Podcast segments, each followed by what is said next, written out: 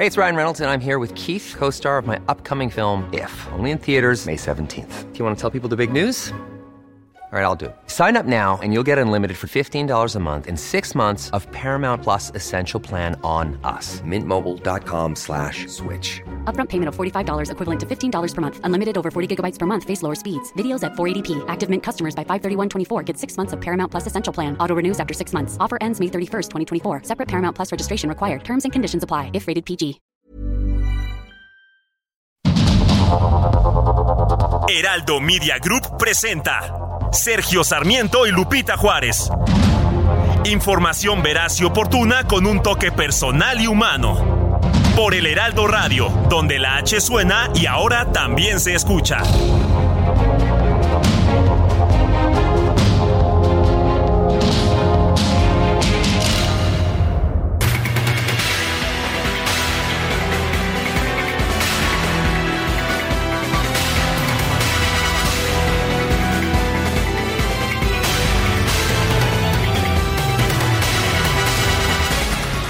Son las 7 de la mañana en puntísimo. Hoy es jueves 17 de noviembre de 2022.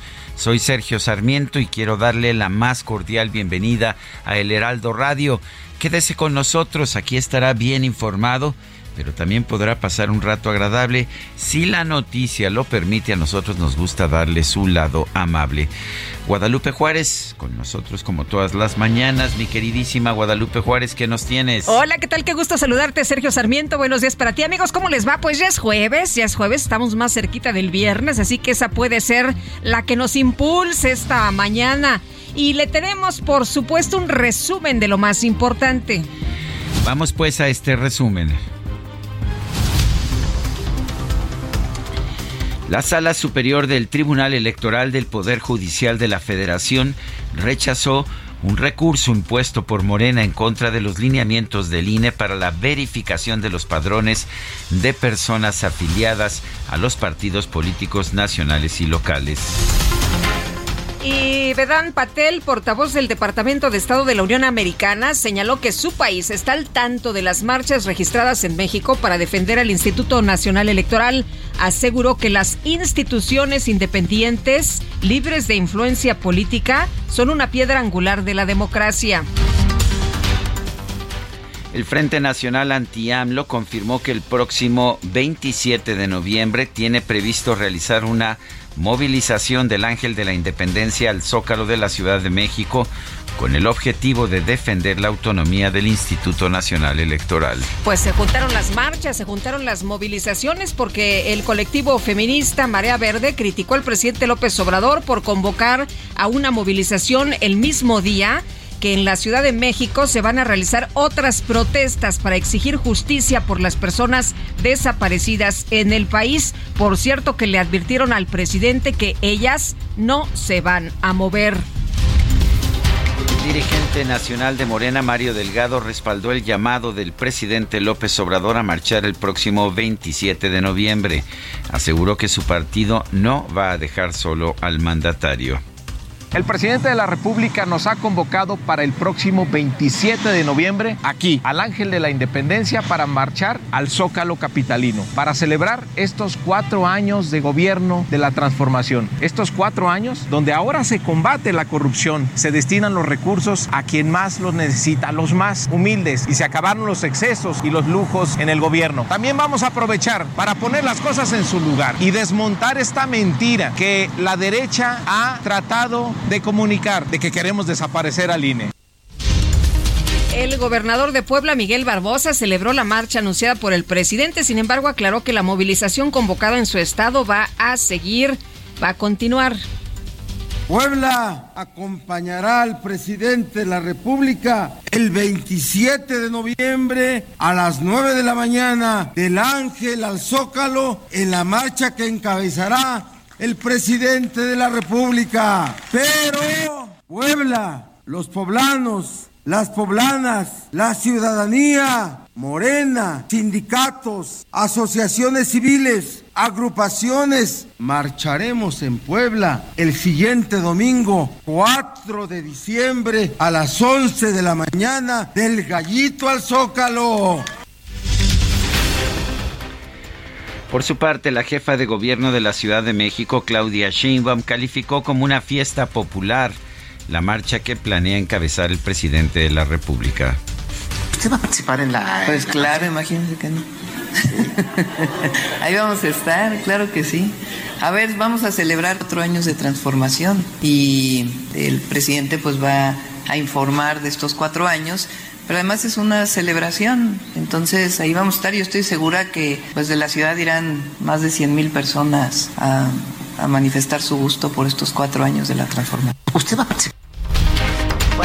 Pues a ver si no le hacen el feo, pero el coordinador de Morena en el Senado, Ricardo Monreal, aseguró que sí va a participar en la movilización del 27 de noviembre, ya que continúa siendo partidario del presidente López Obrador. A ver si no le pasa lo que a Lito Moreno en la marcha de No se toca el INE. Las bancadas del PAN, el PRI y el PRD en la Cámara de Diputados anunciaron que van a ir unidos en la elección de los cuatro nuevos consejeros del Instituto Nacional Electoral. Y vamos a escuchar si te parece a Monreal. Vamos es jefe de Estado. ¿Y usted va a asistir, senador? Sí, claro, por supuesto. Yo, este, yo soy partidario de él. Yo soy miembro del movimiento que él encabezó. Yo soy constructor del movimiento que ganó la elección en el 2018. Y por supuesto que estaré ahí puntual a la cita con solidaridad y con respeto a todo tipo de expresiones. Pero lo que él hace es simplemente ejercer un derecho, aunque repito, es jefe de Estado. Bueno, pues a ver cómo le va. Dicen que Laida también va a participar, así que. ¿se, darán la mano?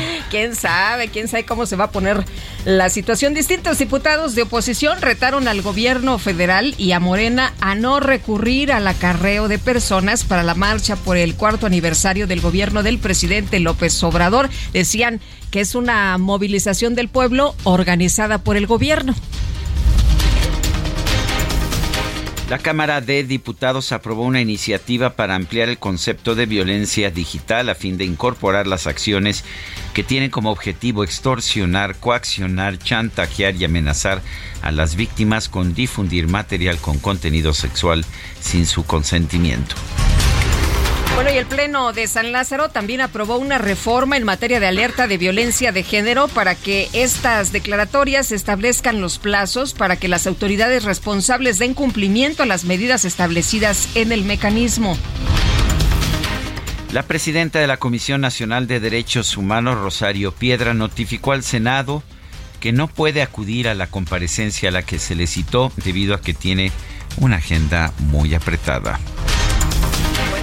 Senado aprobó 388 ascensos de elementos de la Marina y el Ejército, a pesar de que las bancadas de oposición denunciaron que hubo opacidad en el procedimiento parlamentario.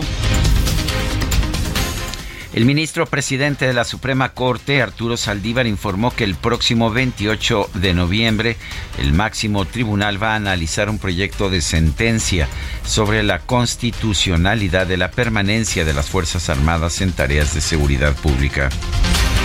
Por otro lado, el ministro Arturo Saldívar aseguró que gracias a su relación cordial con el presidente de la República y el Senado se lograron frenar algunas reformas que hubieran acabado con la independencia del Poder Judicial.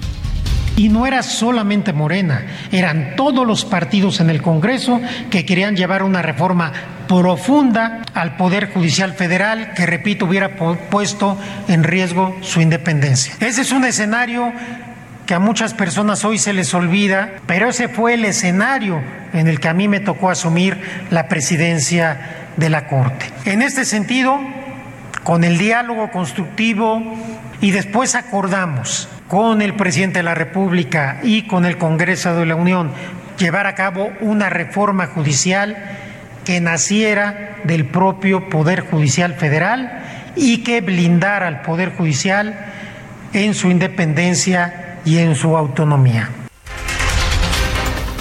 El Pleno del Congreso de Nuevo León aprobó conformar una comisión jurisdiccional que estudie la solicitud de juicio político en contra del gobernador Samuel García por modificar el escudo estatal. Al comparecer ante el Congreso local, el fiscal general de Morelos, Uriel Carmona, defendió la necropsia realizada al cuerpo de Ariadna Fernanda López. Rechazó haber encubierto a Rautel N., presunto responsable del feminicidio de la joven. Dijo que van a defender el trabajo técnico que hicieron profesionales en su equipo y que, pues, esto es un rollo político. Y por otro lado, el fiscal Carmona acusó a la jefa de gobierno de la Ciudad de México, Claudia Sheinbaum, de lanzar una investigación sin sustento por el caso de Ariadna López, impulsada por sus aspiraciones políticas. Nosotros hicimos un trabajo impecable.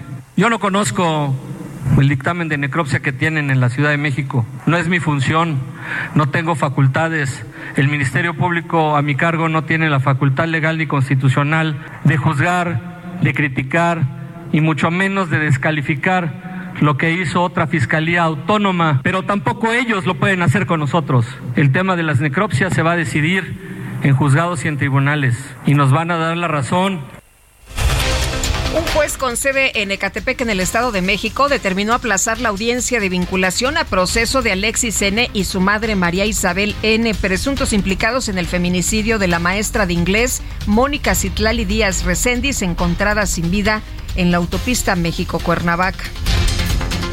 En Sonora, un grupo de sujetos armados asesinó a un hombre que se encontraba en calles del municipio de Cajeme. En el ataque resultaron heridas tres niñas que habían salido de su casa para ir a una tienda. La Secretaría de Marina informó que este miércoles 50 elementos de la dependencia llegaron a Cancún, en Quintana Roo, para reforzar los operativos de prevención de hechos delictivos. El presidente Andrés Manuel López Obrador se reunió en Palacio Nacional con el empresario Carlos Lim e integrantes del Círculo de Montevideo en el que participan los exmandatarios de España, Felipe González, de Chile, Ricardo Lagos, de Uruguay, José María Sanguinetti y de la República Dominicana, Leonel Fernández. El Círculo de Montevideo informó que este jueves llevó a cabo una reunión plenaria en la Ciudad de México para abordar temas como pandemia y guerra el día de ayer, el día de ayer. Un juez federal de los Estados Unidos concedió un plazo de cinco semanas al gobierno del presidente Joe Biden para que dé cumplimiento a la sentencia que ordena levantar las restricciones migratorias establecidas por el título 42. Y el Partido Republicano logró de manera oficial la mayoría en la Cámara de Representantes de los Estados Unidos. Los demócratas mantienen el control del Senado. En información deportiva, la selección mexicana de fútbol cayó ante Suecia por marcador de 2 a 1 en su último partido de preparación previo al Mundial de Qatar 2022. Y el lanzador mexicano de los eh, Dodgers de Los Ángeles, Julio Urias, quedó en el tercer lugar de la votación por el premio Cy Young. El galardón fue para Sandy Alcántara de los Marlins de Miami.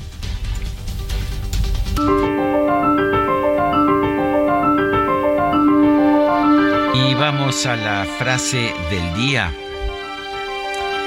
La competencia es un pecado. John D. Rockefeller, quien fue uno de los más grandes monopolistas de todos los tiempos.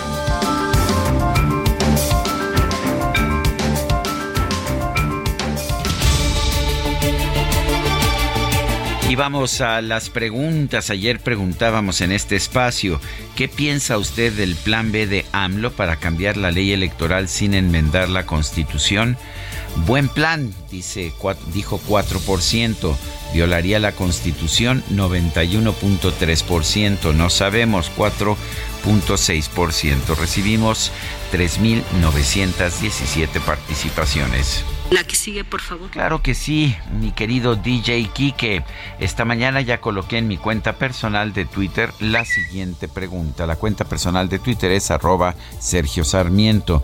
Y la pregunta es, ¿qué opina usted de la decisión del presidente López Obrador de convocar a una marcha el próximo domingo? Estoy de acuerdo dice 6.2%, 6.3, perdón. En desacuerdo 89.4%, no sé 4.4%. En 52 minutos hemos recibido 1.539 votos. En Soriana. Aprovecha 3x2 en todos los vinos y licores. Sí, 3x2 en todos los vinos y licores. Y 40% de descuento en colchones. Sí, 40% de descuento. Soriana, la de todos los mexicanos. A noviembre 17, aplica restricciones. Excepto Casa Madero, Juguete, Moed, Casa Dragones, Don Julio, Gran Malo y Magala. Evita el exceso. Las destacadas de El Heraldo de México. Y ya está con nosotros aquí en la cabina Itzel González con las destacadas. Itzel, ¿cómo estás? Buenos días. Muy buenos días, Lupita, Sergio, queridos, queridas destacalovers. Ya estamos aquí listos para darles toda la información en este jueves 17 de noviembre del 2022. Ah, ya tan rápido. 17. 17, este fin de semana se celebra el aniversario de la Revolución. ¿Hay, hay puente? ¿No hay puente? No, sí hay puente. Sí, hay. el, el, lunes, el lunes hay puente. Que los Tú chavitos... no te das cuenta porque nosotros sí no, trabajamos. aquí uno, aquí uno toda la semana. Oye, yo, yo ya que ya este estuve platicando con personas que dicen que ya están organizando ya para el fin de semana, ya el viernes ya no van. Va a estar a gusto. Sí, y, luego hay, hay ventas en las tiendas, entonces se va a poner interesante. Hay mucha información, así que comenzamos con las destacadas del Heraldo de México. En primera plana, gobierno federal inyectan más de 7 mil millones de pesos a corredor interoceánico. Para 2023, la primera etapa del proyecto en Istmo de Tehuantepec incluye rompeolas, muelles, un tren y 10 parques económicos. País, sexta ola de COVID-19 repunta en media república. 15 estados tienen más pruebas positivas en 15 días de noviembre. Ciudad de México, Claudia Sheinbaum destaca seguridad e inversión. Ante el cuerpo diplomático y organismos internacionales, dio un balance de los logros alcanzados en sus cuatro años de gobierno. Estados, crisis en Jalisco con Alfaro, 47% de los desaparecidos. Del total de 15.027 casos, en casi seis décadas, 7.085 ocurrieron durante los cuatro años del actual gobierno estatal. Orbe, California, fentanilo permea escuelas. Muchos estudiantes adquieren esa droga a través de las redes sociales. Meta Boxeo en la gloria por su trayectoria, Julio César Chávez recibe un homenaje en el Senado de la República. Y finalmente, en mercados, Japón en México crece inversión. Cifras del Ministerio de Asuntos Exteriores nipón reportó un aumento en el comercio. Lupita, Sergio, amigos, hasta aquí las destacadas del Heraldo. Feliz jueves. Gracias, Itzel. Muy buenos días. Son las 7 con 17. El Senado citó a comparecer a Rosario Piedra Ibarra, presidenta de la Comisión Nacional de Derechos Humanos, pero ¿qué cree? Está muy ocupada para asistir a esta pues a esta convocatoria. Eh, tenemos en la línea telefónica a Emilio Álvarez y Casa, senador del Grupo Plural, precisamente del Senado de la República. Emilio, gracias por tomar nuestra llamada. Eh, ¿Es obligatoria la comparecencia cuando convoca el Senado a algún funcionario público? Sergio, muy buenos días. Mira, en, mi opinión sí lo es. Y eh, menos eh, estaría en duda, en discusión, cuando la persona a la que se cita comparecer es designada por el Senado de la República. Me refiero al caso de Rosario Piedra, que desde que llegó al cargo no ha dejado de ser ave de controversias y tempestades. Recibimos una carta, Sergio, eh, yo la califico de inaudita, pero en mi opinión es una expresión muy acabada del papel que ha jugado Rosario Piedra en la CNH. En esta carta, Rosario Piedra saluda al presidente de la mesa directiva, pero dice que está muy ocupada atendiendo víctimas y que no puede ir. Eh, no tengo precedente de una respuesta de esa naturaleza. Y para el Senado de la República debe entenderse claramente como un agravio. ¿Por qué se cita a Rosario Piedra? En la Comisión de Derechos Humanos del Senado se recibe una propuesta porque la señora Piedra decide contravenir un uh, mecanismo de protección a mujeres en el caso de su protección por temas salariales en disputas con sus exmaridos. Eh, y hay alguna otra serie de agendas que han preocupado muchísimo. Permíteme darte tres ejemplos. El primero, la, toda la crisis eh, que vivimos por la pandemia en materia de salud, por decirlo así. eh, la falta de medicamentos, el abastecimiento, los muertos, el error de cálculo que tuvo López Gatel, que nos dijo en el Senado justo que en el peor escenario habría 60 mil muertos y la cifra se rebasó eh, más o menos por 10, en, según cálculos que han realizado los expertos. Los niños con cáncer, la falta de medicamentos, incluso ya reconocido por López Obrador, eh, Sergio. Segundo, eh, la crisis migratoria que vivimos. Ayer se presentaron en medios locales en Chiapas la detención y actos de tortura de policías aplicando una pistola eléctrica a un migrante, solo por poner un ejemplo.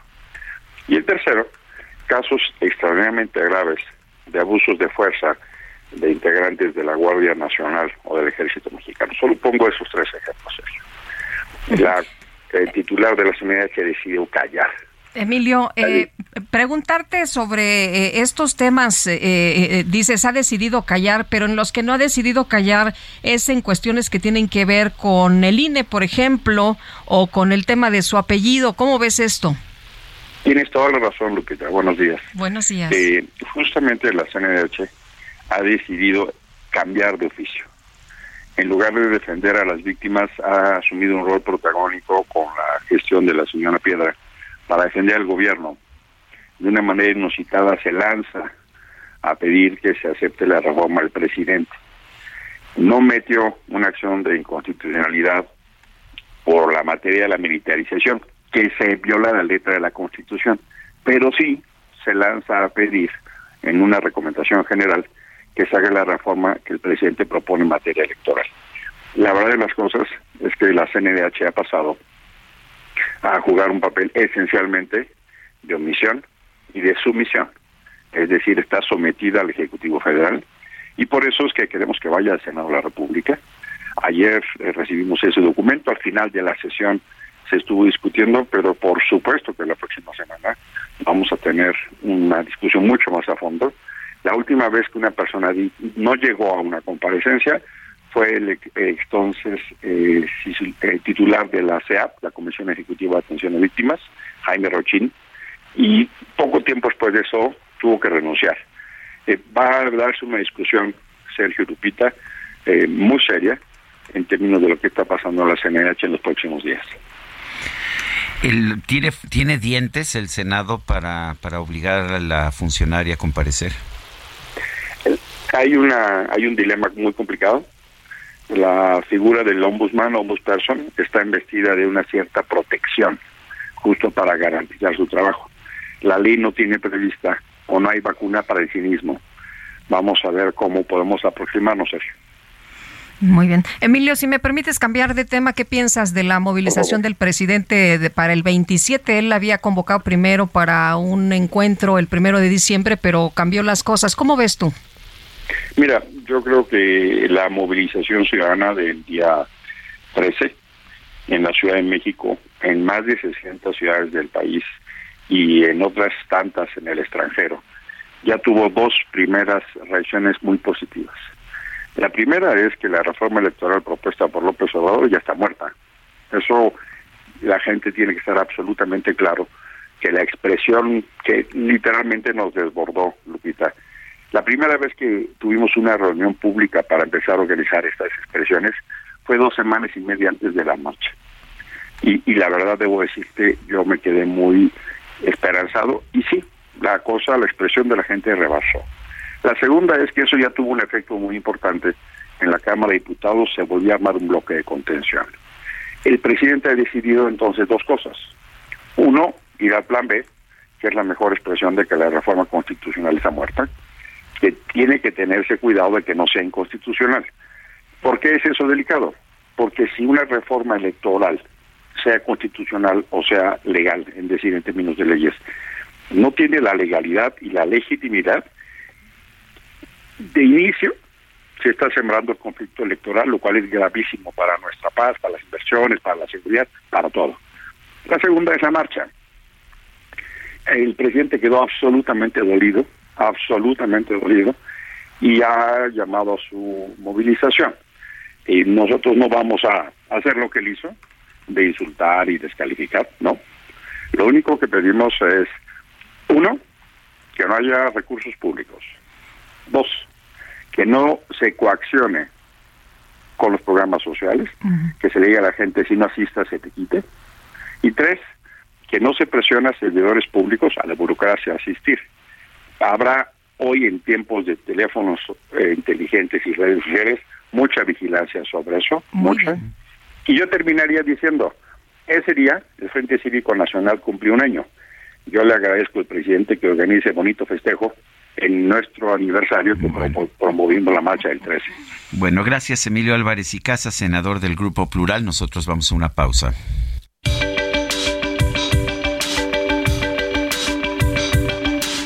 Sarmiento y Lupita Juárez quieren conocer tu opinión, tus comentarios o simplemente envía un saludo para ser más cálida esta mañana. Envía tus mensajes al WhatsApp 55 20 10 96 47.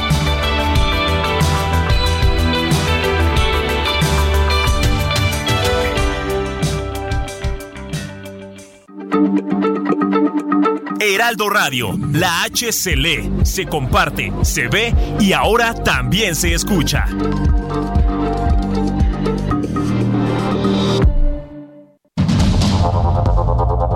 Continuamos con Sergio Sarmiento y Lupita Juárez por el Heraldo Radio.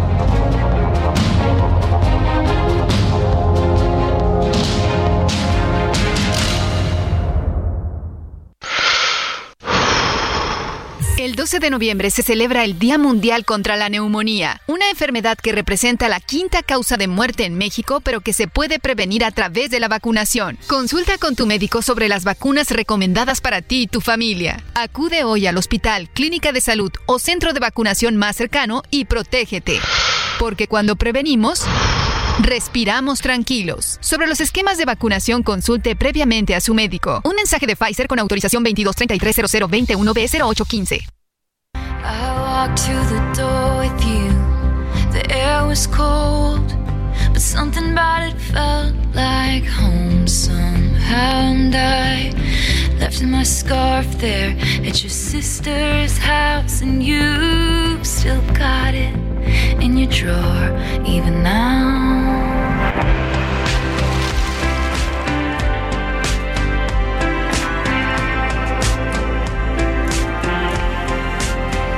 Oh, sweet disposition and my wide-eyed gaze. We're singing in the car, getting lost upstate. Autumn leaves falling down like pieces into place, and I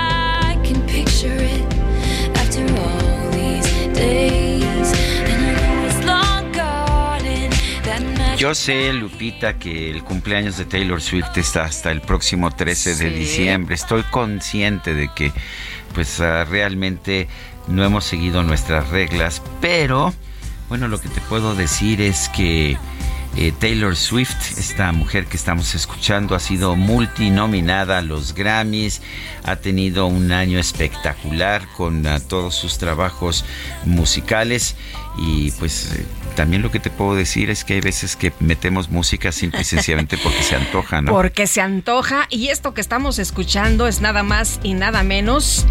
Es la canción nominada en la categoría de canción del año. Esto de cara a la ceremonia de entrega de los premios Grammy. Yo la verdad no la había escuchado, Vamos a escuchar. pero vamos a escucharla, vamos a conocerla.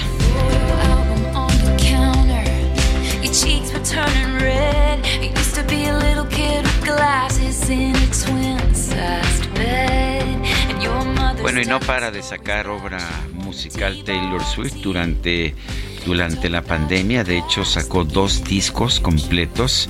eh, y bueno, los estuvo trabajando eh, con, pues, con mucho trabajo y me parecieron las, los dos. Uno, este, déjame ver si me acuerdo de, de los nombres de los discos. Uno se llama, si no mal recuerdo, Nature.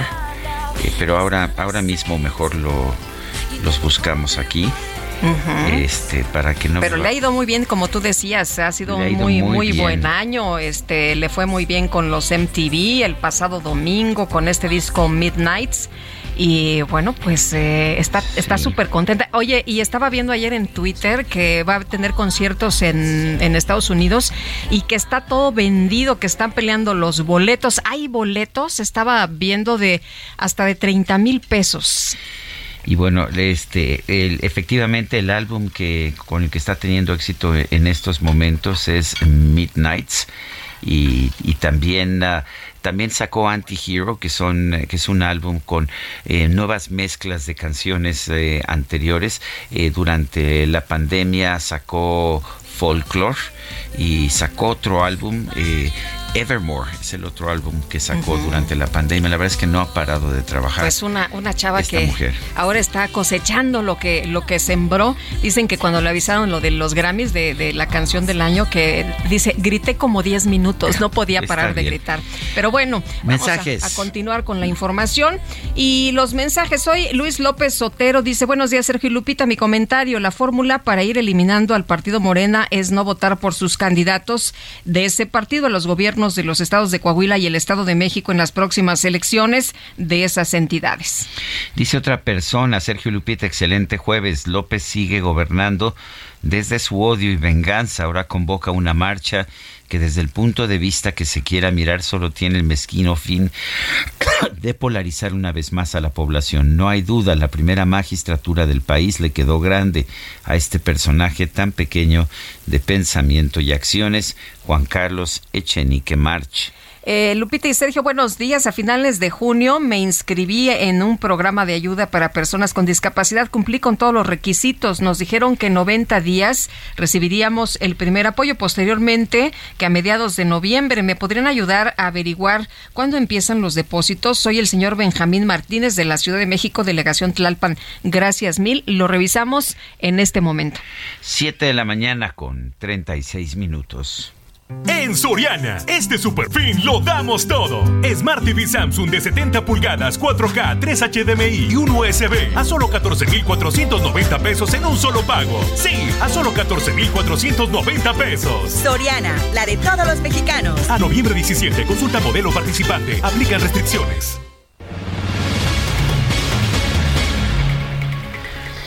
Eh, vamos a las calles de la Ciudad de México. Gerardo Galicia está en la zona sur de la capital. Adelante, Gerardo. Hola, Dan. Sergio Lupita. Excelente mañana. Y este día regresan a clases 1.600 alumnos en el Colegio Williams, luego de lamentablemente la muerte del pequeño Abner en sus clases de natación la semana pasada. Lo que tenemos a la vista en estos momentos en la calle de empresa, muy cerca de la Avenida Revolución, es el ingreso precisamente de alumnos, muchos de ellos portan una flor en color blanco y de hecho nos comentaban alguna eh, personal ya del Colegio Williams que ellos mismos a propuesta de los estudiantes van a colocar un pequeño alzar en honor al pequeño Abner. Cabe mencionar que se espera también la posibilidad de manifestantes a lo largo de la mañana. Por supuesto, estamos muy pendientes. Si esto ocurre, nos enlazaremos inmediatamente. Pero por lo pronto ya ingresan todos estos alumnos, todos los estudiantes del Colegio Williams a clases normales, luego de que estuviera cerrada por eh, luto eh, por parte de, el, de la escuela. Cabe mencionar que sí tenemos a la vista muchísimos padres de familia, pero a su momento no han querido dar declaración alguna. Por lo pronto, es el reporte. Si van a utilizar la calle de empresa, la encuentran completamente saturada por el ingreso de estudiantes a este plantel. Bueno, pues muchas, muchas gracias, Gerardo. Hasta luego. Son las 7 con 38. No te pierdas lo que Total Play tiene para ti este buen fin. Contrata ahora y llévate 150 canales, 100 en HD para que veas tus programas favoritos, 50 megas extra para navegar a toda velocidad, un servicio de TV adicional por 4 meses y por tiempo limitado recibe un Wi-Fi Pro sin costo. ¿Ves? Esta es una promo que sí es promo. Cámbiate ya y vive la experiencia Total Play.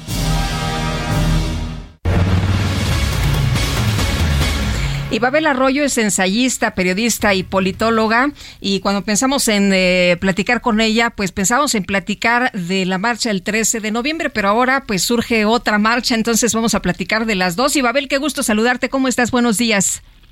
Lupita, qué gusto me da estar con ustedes hoy. ¿Cómo les va? Bien, afortunadamente, Ibabel, tú hiciste un análisis de lo que pues está planteando el presidente, de lo que quiere, del tema de fondo que es eh, el eh, modificar eh, esta esta ley electoral que tenemos actualmente. Y hablabas de los de, los contras de, de esta de esta ley. Después salió el plan B del presidente. Dice, ah, bueno, pues si no puedo reformar la Constitución, entonces un pues cambio a las leyes secundarias.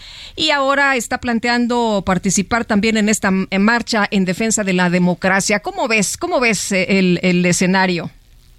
A ver, me gustaría empezar, si me lo permiten, eh, por el tema del plan B, porque me, llamó mucho la atención cuando el presidente anunció esta alternativa, porque en un contexto democrático, eh, que los gobiernos tengan plan B, plan C, plan Z, es una cosa muy loable, porque significa que son capaces de negociar que, pueden ver eh, cómo ajustar eh, las propuestas y los planes de gobierno que tienen cuando los eh, iniciales no logran el consenso requerido o si no el consenso la mayoría o el apoyo de otras fuerzas políticas. Pero en este caso me llama la atención porque el plan B no es eso, no es lo de una alternativa eh, que el gobierno plantea para negociar, sino exactamente la misma propuesta, pero eh, con una manera distinta, no de negociarla, sino de imponerla. Eso me llama mucho la atención. Primero lo, me había parecido saludable, dije, ah, qué bien, hay un plan B, entonces quizá lo que van a hacer es que van a modificar, no sé, la forma que están planteando de elegir a los consejeros electorales, eh, quizá dejen la parte de los partidos políticos, es decir, que se les reduzca el financiamiento, quizá cambien el monto de la reducción, eh, quizá negocien la parte de eh, los plurinominales en los congresos, en fin, pero, pero no, en realidad el plan B no es plan B, es una manera distinta de llegar al mismo punto que es imponer un plan sin modificación alguna. Eso sobre el plan B. Me, parece grave que no sean eh, capaces de negociarlo con otras fuerzas políticas.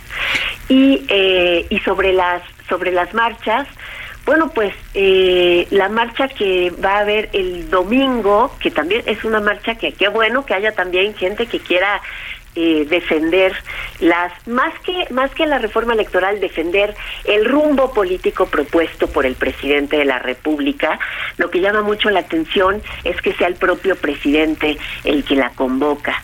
Eh, López Obrador ha convocado muchísimas manifestaciones, eh, siempre la mayoría de ellas eh, muy exitosas, pero como eh, un personaje eh, de la oposición, como, como un líder político. Ya como presidente es otra cosa, me va a llamar, me llama mucho la atención que además él anuncie que va a encabezar esa marcha y que sea él quien la convoque. Esto le resta importancia a una manifestación así. Eh, no, no le resta, no le resta importancia porque es una manifestación de su músculo político, pero sí evidencia eh, pues una, un, un, uso del poder eh, que ya no estábamos acostumbrados a ver. De hecho, recuerdo muy bien la manifestación del 3 de septiembre de 1982 que me tocó vivir, en que el propio José López Portillo convocó a una marcha y a un, a un mitin para apoyarse a sí mismo, para apoyar las medidas que acababa de tomar de, de estatizar la banca y de establecer un control generalizado de cambios. ¿Ese es el gran precedente que tenemos de este tipo de acciones? Pues sí, Sergio. Eh, y en ese momento también lo que estaba eh, mostrando el presidente era, eh, el presidente anterior me refiero. López pues, Portillo. así es era eh, un poco como decir, bueno, este es un mensaje a todos mis opositores y es un, un mensaje a los sectores que están en contra de las medidas eh, no tanto sobre el apoyo popular que tengo, sino mi capacidad de músculo, ¿no? O sea, creo que ese es el mensaje que tenemos que leer también ahora en la en la marcha del próximo del próximo domingo, a donde yo no dudo que vaya mucha gente que auténticamente eh, apoye el rumbo político del, del presidente, no lo dudo ni tantito, ¿eh? pero eh, pero la forma en la que está convocada esta marcha pues es una demostración de músculo del poder. Eh, Ibabel, se ha dicho, y bueno, eh, no sé si has eh, tenido oportunidad de ver el mensaje de Mario Delgado, presidente Morena, que dice que es una falsedad que se quiera desaparecer al INE y algunos otros eh, aspectos sobre el tema. lo, lo importante de esta ley tiene algo de importante. Al principio decías, bueno, se podría negociar este tema de los recursos y algunos otros elementos, pero ¿cuáles son los pros y cuáles son los contras de esta, de esta reforma que tú ya has analizado?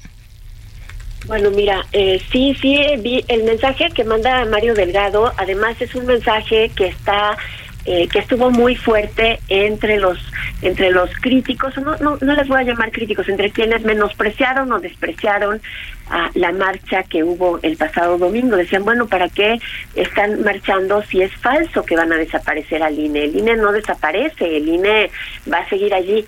No, claro que desaparece la naturaleza actual del INE, que es la de ser un árbitro eh, autónomo y, autónomo en relación con el poder. Y me parece que hay una confusión enorme porque, porque lo que dicen es que no es autónomo frente a los partidos políticos. El Instituto Nacional Electoral no necesita ser, no necesita estar distanciado de los partidos políticos. Los partidos políticos son los jugadores en el escenario electoral y ellos son los que en un en una en un juego de negociaciones y acuerdos que hemos eh, que, que muchos han calificado como reparto de cuotas y cuates. Eh, en ese reparto de cuotas y cuates lo que hacen es tener un órgano colegiado que medianamente satisfaga eh, a todos los jugadores en, el, en, este tablero. Ahora, ¿para qué es esto? Bueno, pues porque si hay un, eh, por ejemplo, un consejero que quiere maltratar a Morena, pues habrá otros consejeros que digan estás malinterpretando la ley porque tienes una inclinación hacia el PAN, por decirlo así, ¿no? Porque tienes una inclinación hacia el PAN, pero nosotros lo estamos viendo con claridad y de ninguna manera lo puedes hacer. Sea, es un órgano colegiado en el que hay distintas inclinaciones político-partidistas.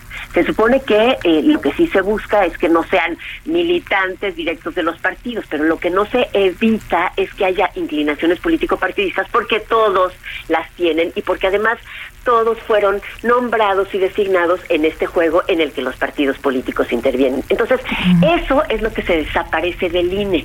Esta, esta, esta naturaleza del órgano colegiado que está separada del poder. ¿Cómo se elimina esa naturaleza? Bueno, pues cuando los poderes instituidos, que es lo que está planteando la reforma, son quienes designan a los candidatos y los someten al voto popular. Pero Muy esta bien. parte de que sean los poderes instituidos es lo que es gravísimo. Y el voto popular además no garantiza que haya pluralidad en el órgano colegiado. Muy bien, pues Ibabel Arroyo, muchas gracias por platicar con nosotros esta mañana. Muy buenos días. Son las 7 con 47 minutos. El amor inspira nuestras acciones por México. Reforestando la tierra, reciclando, cuidando el agua, impulsando a las mujeres y generando bienestar en las comunidades. Juntos somos Coca-Cola y contigo el amor multiplica.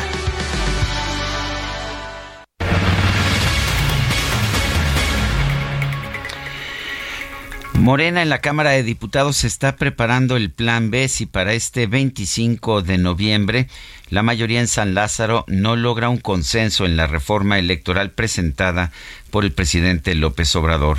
Tenemos en la línea telefónica a Hamlet Almaguer de Morena, secretario de la Comisión de la Reforma Electoral, consejero suplente ante el INE y consejero nacional de Morena.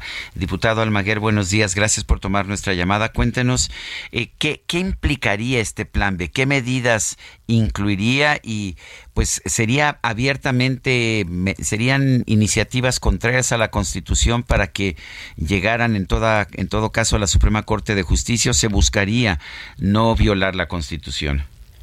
Muy buenos días, Sergio. Buenos días, Lupita. Un saludo Hola, para buenos todo días. el auditorio. ¿Qué tal? Sergio, pues primero comentarte, leí muy atentamente tu columna que se publica hoy en, en Mural. Eh, Supongo que también está en, en, Reforma, yo soy legislador por Jalisco. Sí. Es... Eh, presté mucha atención a los ejes eh, sobre los cuales fijas la, la atención. Uno de ellos es este plan, plan B. Llevamos días analizando hasta dónde nos da la legislación secundaria para poder avanzar en la transformación, para tener una democracia menos costosa, que es el eje principal de la reforma del presidente López Obrador.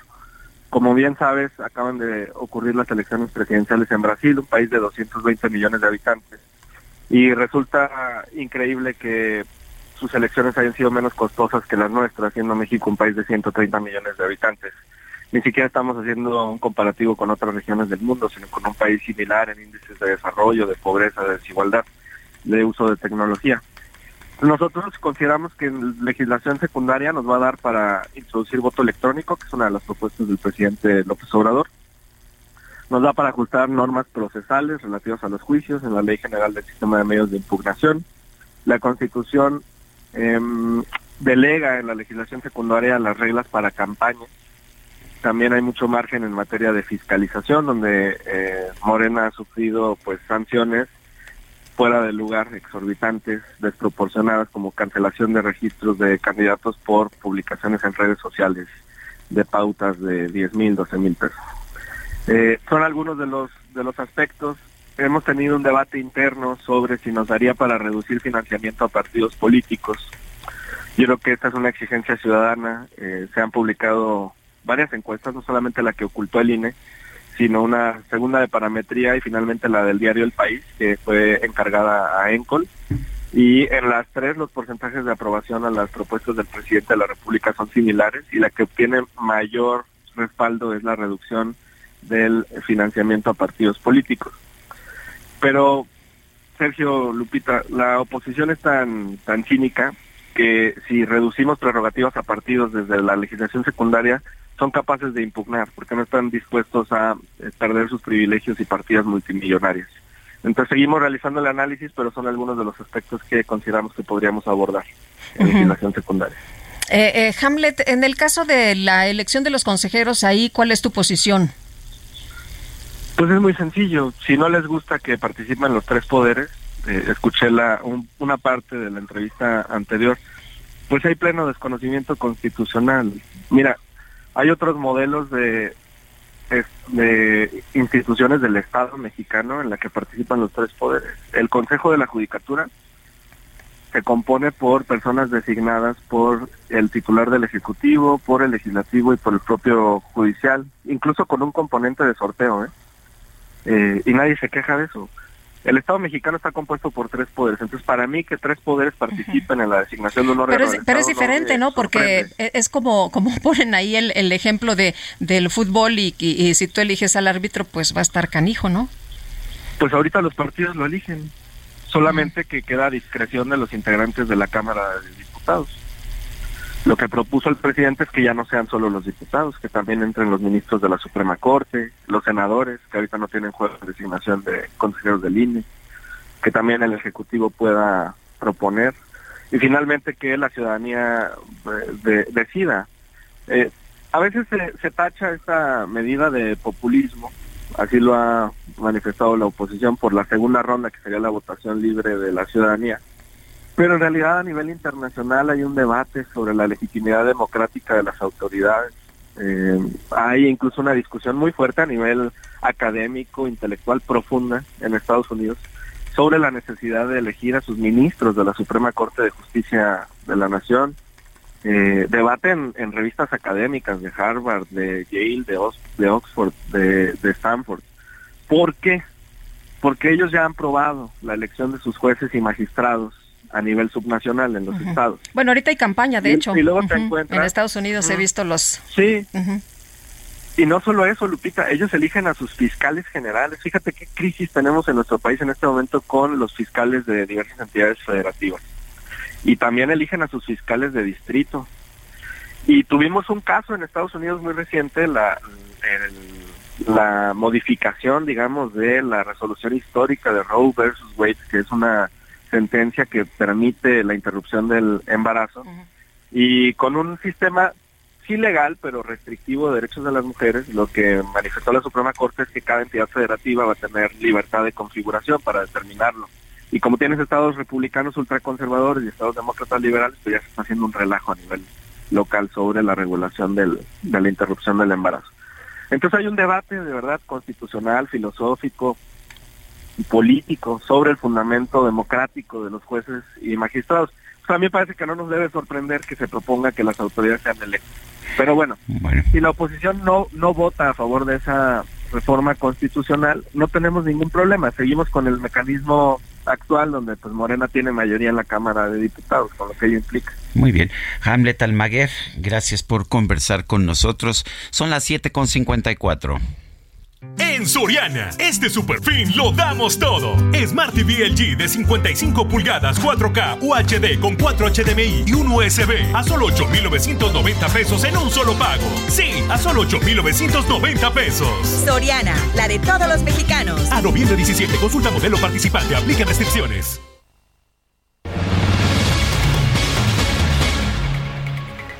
Tenemos que hacer una pausa, pero regresamos de inmediato. En Soriana. Es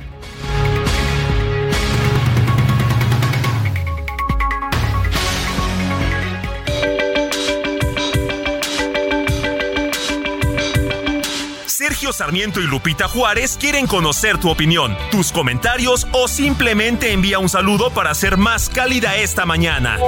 Envía tus mensajes al WhatsApp 55 20 10 96 47.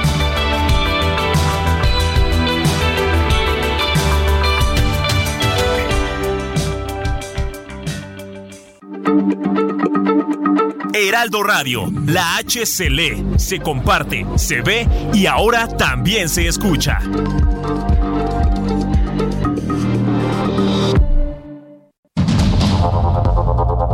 Continuamos con Sergio Sarmiento y Lupita Juárez por el Heraldo Radio.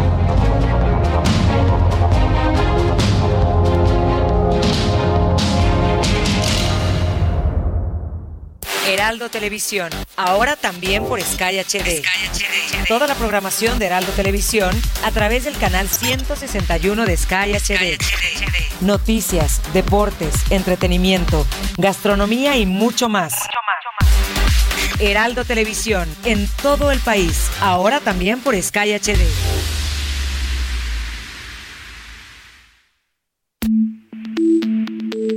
Este 17 de noviembre es el Día Mundial de la Filosofía, establecido en el año 2005 por la UNESCO a celebrarse cada tercer jueves de noviembre. La palabra filosofía proviene del griego y significa amor a la sabiduría. De acuerdo con la UNESCO, la filosofía proporciona las bases conceptuales de los principios y valores de los que depende la paz mundial, es decir, la democracia, los derechos humanos, la justicia y la igualdad. El Día Mundial de la Filosofía tiene como objetivo animar a las personas de todo el mundo a compartir su herencia filosófica entre sí como la base para la paz. Otros objetivos de este efeméride son promover la investigación y el análisis filosófico sobre los grandes problemas de la humanidad para poder responder a los desafíos del mundo contemporáneo, así como subrayar la importancia de la enseñanza filosófica para las generaciones futuras.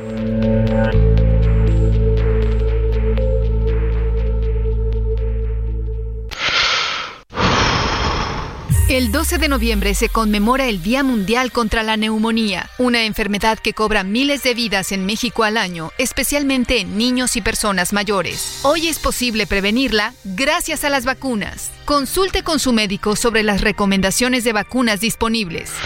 Porque cuando prevenimos, respiramos tranquilos. Sobre los esquemas de vacunación, consulte a su médico. Un mensaje de Pfizer con autorización 22330021B0812.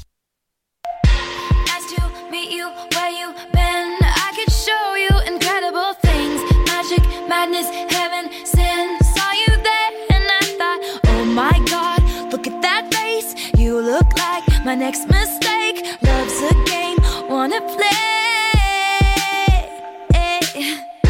New money, suit and tie. I can read you like a magazine.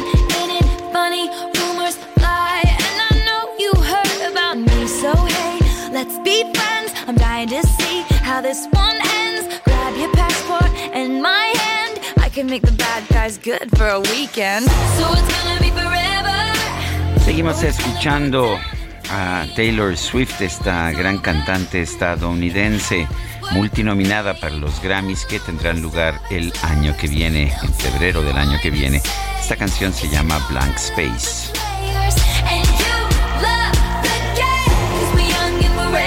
Vámonos a los mensajes. Nos dice una persona de nuestro auditorio. Soy la señora Beatriz Beltrán Mayoral. Solicito su ayuda ya que en octubre del 2021 hice mi inscripción de adulto mayor y supuestamente salió mi tarjeta para entrega el 26 de octubre del 2021, de la cual nunca me avisaron actualmente. Me dicen que es una tarjeta faltante de origen y no saben qué pasó con ella. O sea, aparezco en la lista, pero no existe la tarjeta. También me decían que no me preocupara, que estaba cayendo ya los recursos y se me entregarían y ahora me dicen que es mentira, que no hay nada y que no saben nada de mi tarjeta ni saben cuándo saldrá. Les agradezco su ayuda de antemano. Con mucho gusto, señora.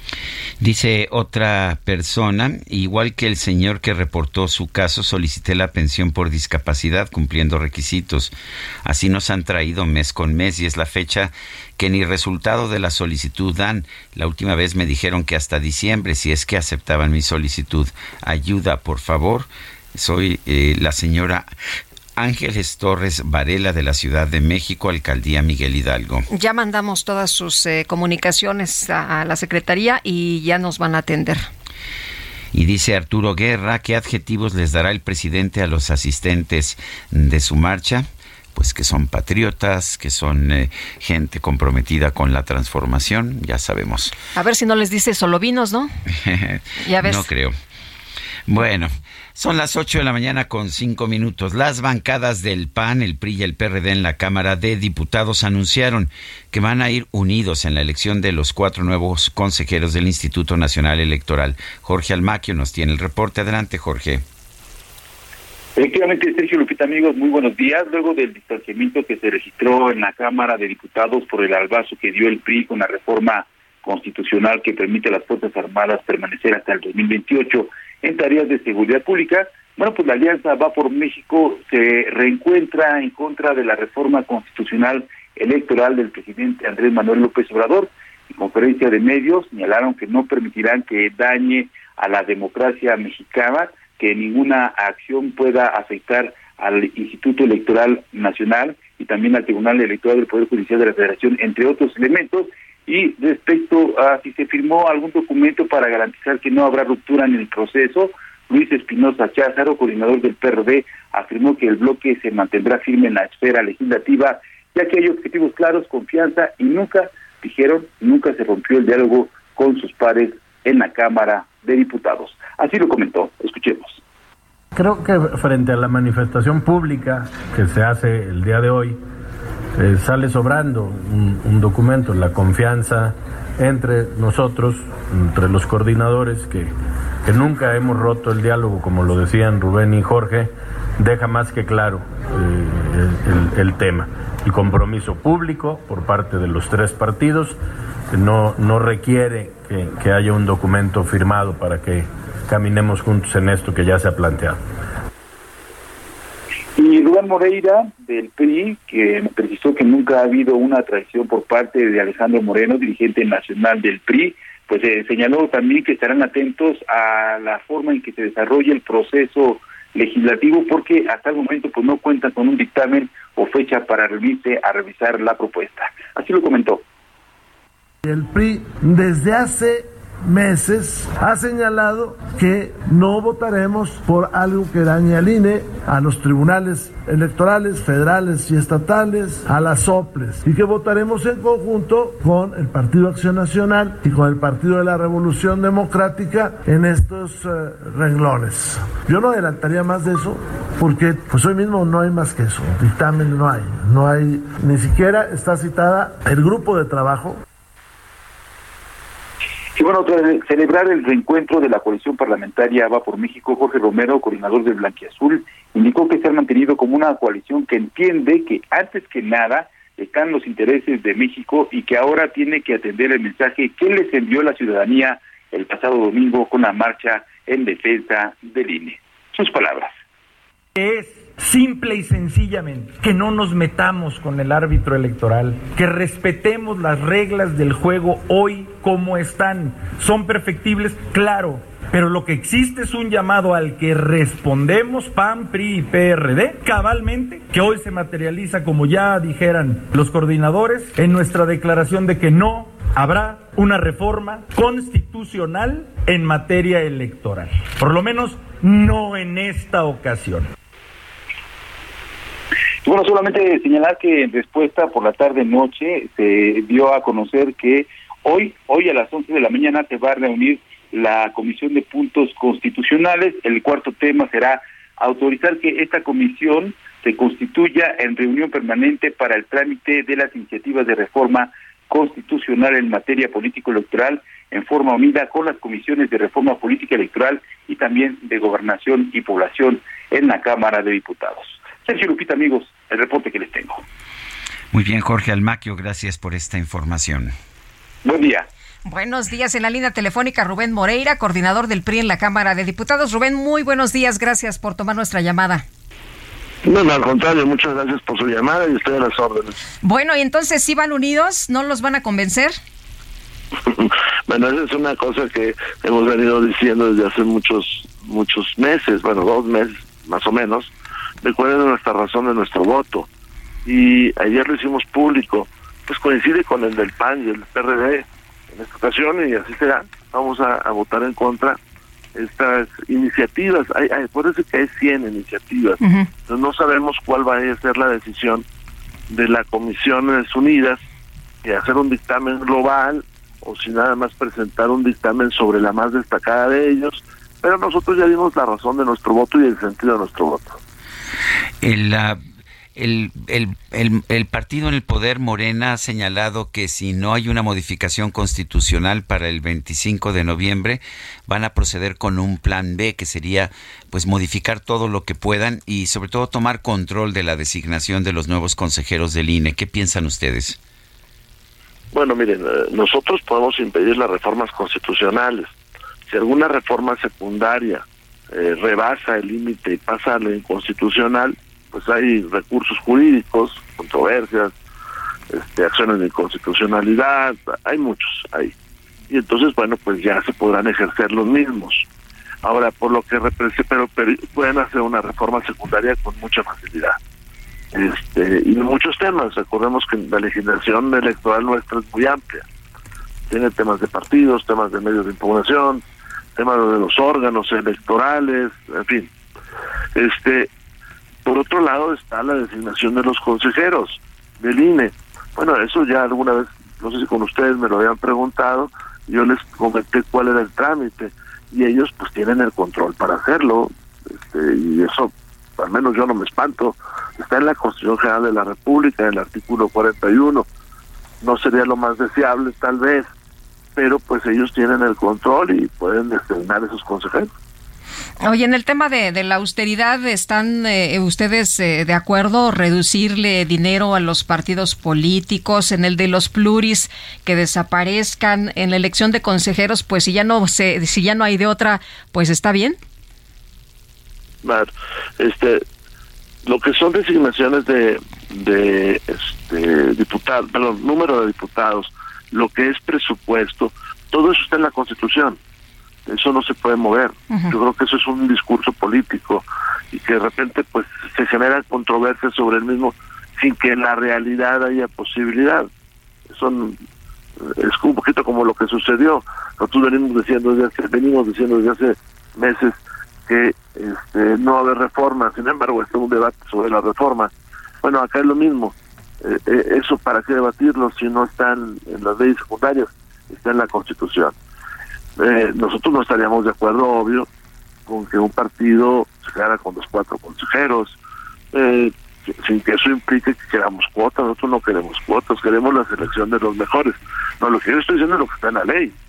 Hay un comité de designación que lo designa la Junta de Coordinación Política, ellos tienen mayoría, que designa es la Comisión Nacional de Derechos Humanos, para cuento más, y el INAI. Ellos convocan al, proceso de selección y en el proceso de selección, si no hay dos terceras partes en la Cámara de Diputados, se va a insaculación y se va a insaculación, pues van a salir insaculados los que se hayan propuesto inicialmente y ahí se cierra el círculo de lo que se está diciendo. Creo que no nos estás engañando, están diciendo lo que van a hacer. El, eh, si el si el presidente y Morena buscan escoger a nuevos consejeros que sean abiertamente partidarios, ¿qué puede hacer la oposición? Pues votar en contra. En el caso de que se viole la ley, pues alguna acción, este, pero, hasta ahí llega, digo, no quiero desanimar a nadie, pero tampoco quiero contribuir a un falso debate, habrá gente que se ponga una voz, a lo mejor en un alto tono, pero yo también le puedo decir, pues no es justo, no está bien, estaremos en contra, pero el proceso lo tienen ellos en sus manos. Bueno, entonces eh, Morena va a hacer lo que lo que quiera porque tiene mayoría, ¿no? Sí, la sociedad mexicana y las leyes le dieron esa mayoría. ¿Por qué la sociedad mexicana? Pues porque votaron este, por ellos y también porque en la ley, en la constitución más bien, hay una, una figura eh, que se llama sobre representación, que es del 8%. Entonces, aunque ellos no llegaran al 51% de los votos, pues tienen una sobre representación cuando pasan del 42 que les permite tener más diputados que nosotros, aunque no hayan tenido más votos. De hecho, el 52% de los mexicanos votó por las oposiciones y el 48% por ellos, pero ellos es al revés, ellos tienen el 52% de los diputados y nosotros tenemos el 48%.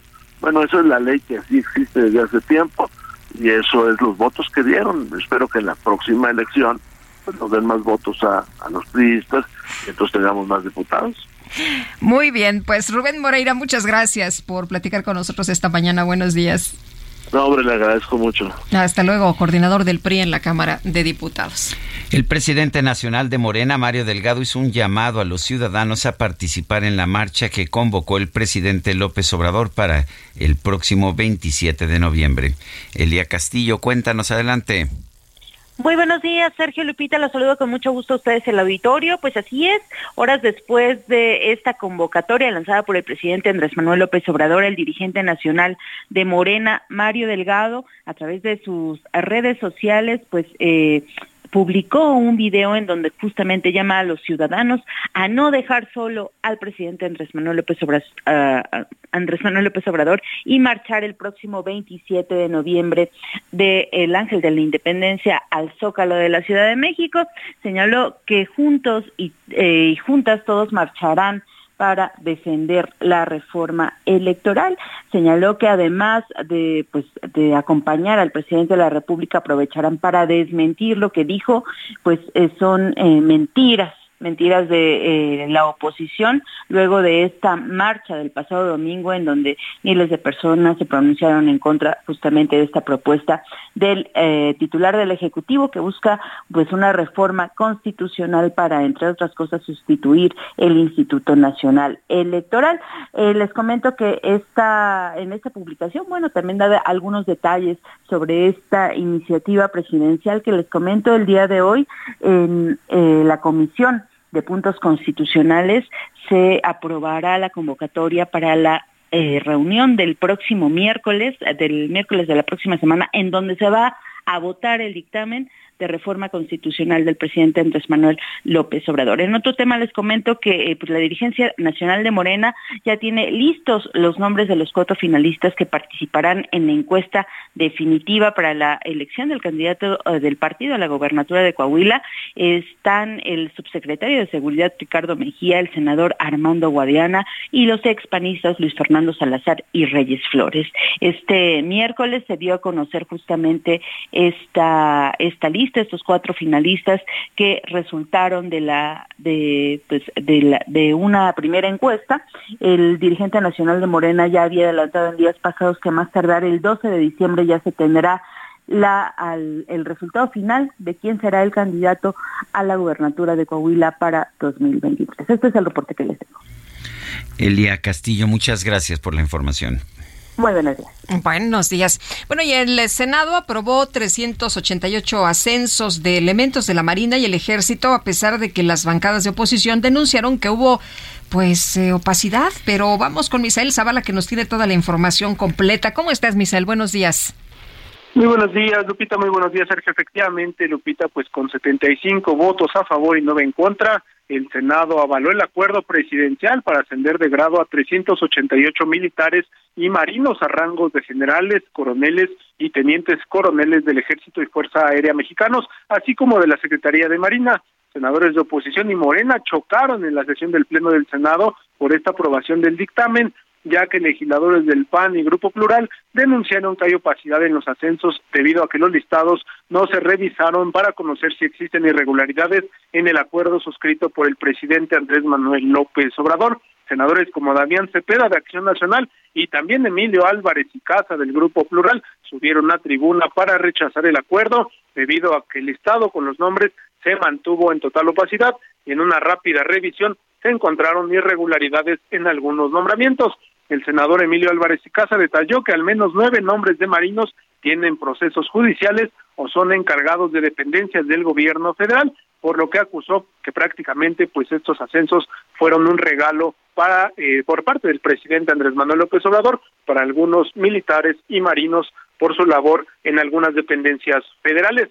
También eh, pues en este sentido Damián Cepeda expuso que este acuerdo únicamente se, avaló con un solo día para revisar 388 nombres, lo cual pues eh, para los senadores de oposición fue un tiempo insuficiente para la revisión de todos estos ascensos. En respuesta, el presidente de la Comisión de Defensa Nacional, el morenista Higinio Martínez, defendió que el Estado pasó por el filtro del Ejecutivo Federal y acusó a senadores de oposición de tener una fijación contra las Fuerzas Armadas.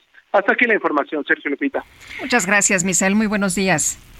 Gracias, buen día. El ministro presidente de la Suprema Corte de Justicia de la Nación, Arturo Saldívar, dijo que él no se está candidateando para ser fiscal general de la República. Diana Martínez nos reporta. Diana, adelante. Así es, Sergio Lupita, muy buenos días. Arturo Saldívar ofreció su última conferencia de prensa como presidente de la Suprema Corte de Justicia de la Nación y aseguró que no se candidatea para nada y mucho menos para ser fiscal general de la República, pues como ya lo ha señalado, eh, hay un fiscal general de la República al que le tiene respeto y enfatizó que no anda promoviéndose para ningún cargo. Eh, también señaló que luego de concluir su periodo al frente del máximo tribunal, regresará a una de las dos salas y si hay alguna oportunidad de hacer otra cosa, lo va a valorar. Al ser cuestionado si ya le ofrecieron algún puesto o le han propuesto algo, él pidió no especular, pues concluirá esta responsabilidad el próximo 31 de diciembre. Después, el 2 de enero, votará por alguno de los ministros que busquen eh, ser presidente, eh, presidente o presidenta de la Corte. Y también aseguró que eh, deja un poder judicial de la Federación renovado, independiente y autónomo. dijo que se va de la, de la presidencia de la Corte orgulloso y satisfecho. pues además, también detalló que en su gestión él logró combatir la corrupción y desarticular redes de este tipo entre despachos connotados de abogados e integrantes del Poder Judicial de la Federación. También destacó la lucha contra el nepotismo, el aumento de mujeres juzgadoras, la liberación de 41 mil personas que estuvieron en prisión injustamente, además que también se evitó que una adolescente de 14 años de edad en Chihuahua fuera vinculada a proceso por el delito de aborto. Hasta aquí mi reporte. Diana Martínez, muchas gracias. Y tenemos información con Israel Lorenzana. Israel, ¿qué tal? Muy buenos días.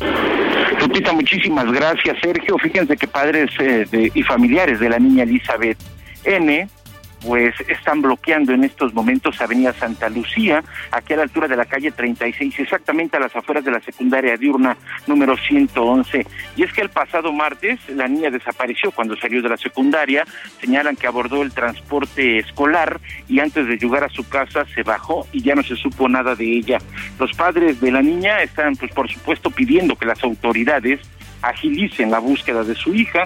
Estamos ubicados en la alcaldía Álvaro Obregón, por ello la circulación muy afectada para nuestros amigos que vienen desde la zona de las Águilas, desde Coajimalpa, van a encontrar ya cortes viales a través de Santa Lucía con dirección hacia Periférico. Hay que por supuesto utilizar constituyentes como alternativa para nuestros amigos que van con dirección hacia calles del centro histórico. Pues Sergio Lupita, la información que les tengo. Israel, muchas gracias. Buen día. Hasta luego. Y vamos ahora hasta Iztapalapa. Javier Ruiz, adelante.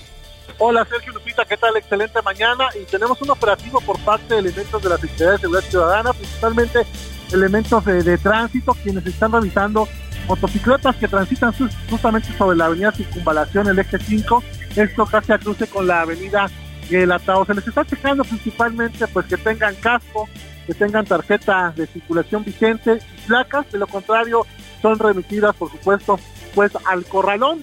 al menos hasta este momento han de ir cerca de 70, 80 motociclistas, los cuales pues ya han sido detenidos. algunos otros más únicamente se les dan los indicativos de que pues manejen con bastante precaución, que utilicen, que respeten los señalamientos de tránsito y esto está provocando también pues ya avance complicado sobre el eje 5 sur para quien deja atrás la zona de Fuerte de Loreto y esta dirección hacia Gelatao más adelante para continuar el anillo periférico. De momento, Sergio Lupita, el reporte que tenemos. Javier Ruiz, muchas gracias. Estamos atentos, buenos días. Son las 8 de la mañana con 24 minutos. Les recuerdo nuestro número de WhatsApp para que nos mande mensajes que pueden ser de voz o mensajes escritos. Uh, bueno, va vamos primero a una mención cuando son las 8 con 24. En Soriana, este superfin lo damos todo. Compra uno y lleva el segundo al 70% de descuento en llantas, pantalones de mezclilla, cuidado bucal colgate, shampoo y acondicionadores Pantene, Head and Shoulders, el Bib y Fructis. Soriana, la de todos los mexicanos. A noviembre 17, excepto Silverado, Basic Concepts y BM Jeans. Apliquen restricciones. Y el número de WhatsApp 55 2010 96 47. Regresamos.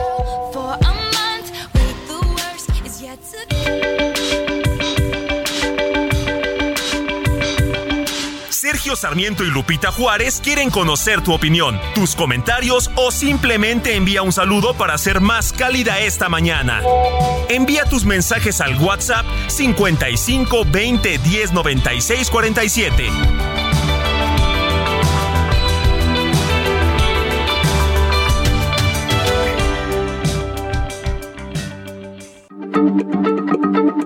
Heraldo Radio. La H se lee, se comparte, se ve y ahora también se escucha. Hey, it's Ryan Reynolds and I'm here with Keith, co-star of my upcoming film If, only in theaters May 17th. Do you want to tell people the big news? All right, I'll do it. Sign up now and you'll get unlimited for $15 a month and six months of Paramount Plus Essential Plan on us. Mintmobile.com slash switch. Upfront payment of $45 equivalent to $15 per month. Unlimited over 40 gigabytes per month. Face lower speeds. Videos at 480p. Active Mint customers by 531.24 get six months of Paramount Plus Essential Plan. Auto renews after six months. Offer ends May 31st, 2024. Separate Paramount Plus registration required. Terms and conditions apply if rated PG.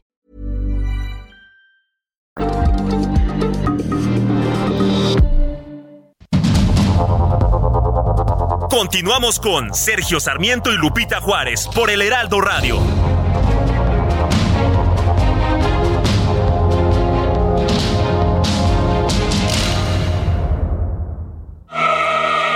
Pierdas lo que Total Play tiene para ti este buen fin. Contrata ahora y llévate 150 canales, 100 en HD para que veas tus programas favoritos, 50 megas extra para navegar a toda velocidad, un servicio de TV adicional por 4 meses y por tiempo limitado recibe un Wi-Fi Pro sin costo. ¿Ves? Esta es una promo que sí es promo. Cámbiate ya y vive la experiencia Total Play.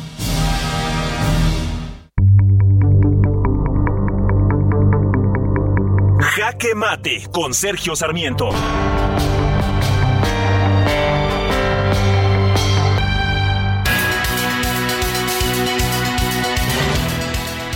La democracia no se define en las calles, no se define con marchas.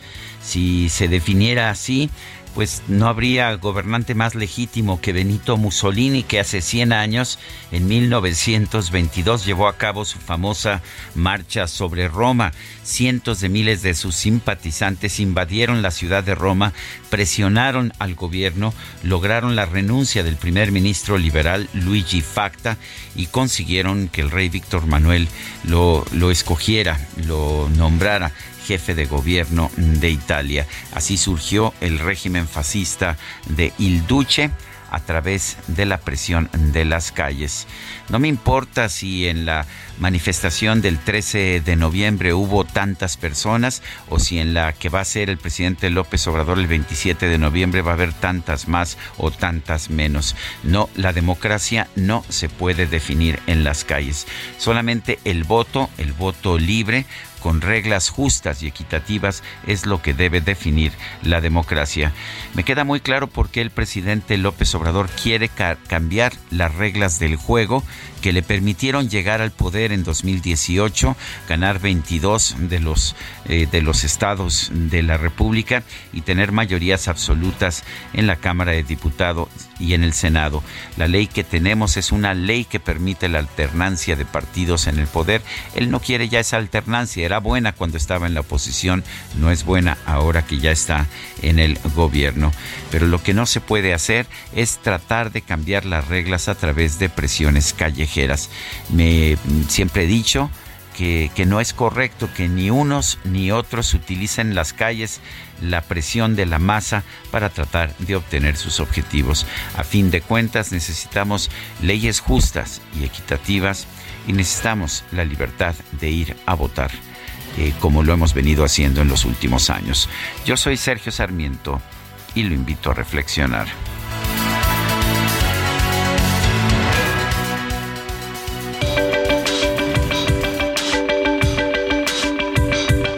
Para Sergio Sarmiento, tu opinión es importante. Escríbele a Twitter en arroba Sergio Sarmiento.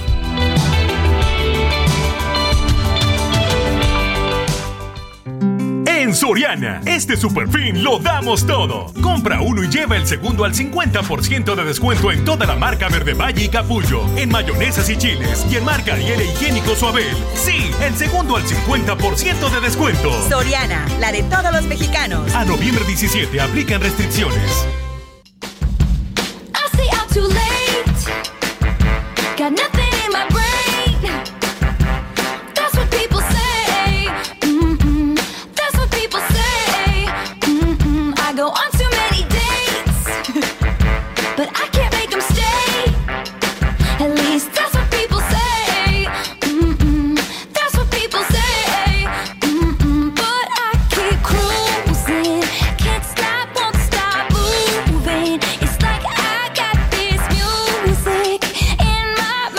Tan movido, ¿cómo se llama?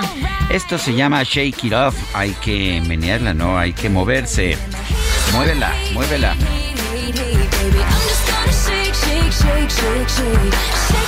Bueno, pues seguimos escuchando la música de Taylor Swift esta mañana y también mensajes. Nos dice una persona del auditorio, Sergio, la paz social y la coincidencia política es imposible en un país donde todos quieren protagonizar, donde todos quieren meter gol y se resisten a jugar como un equipo. Saludos desde Tampico, Jorge.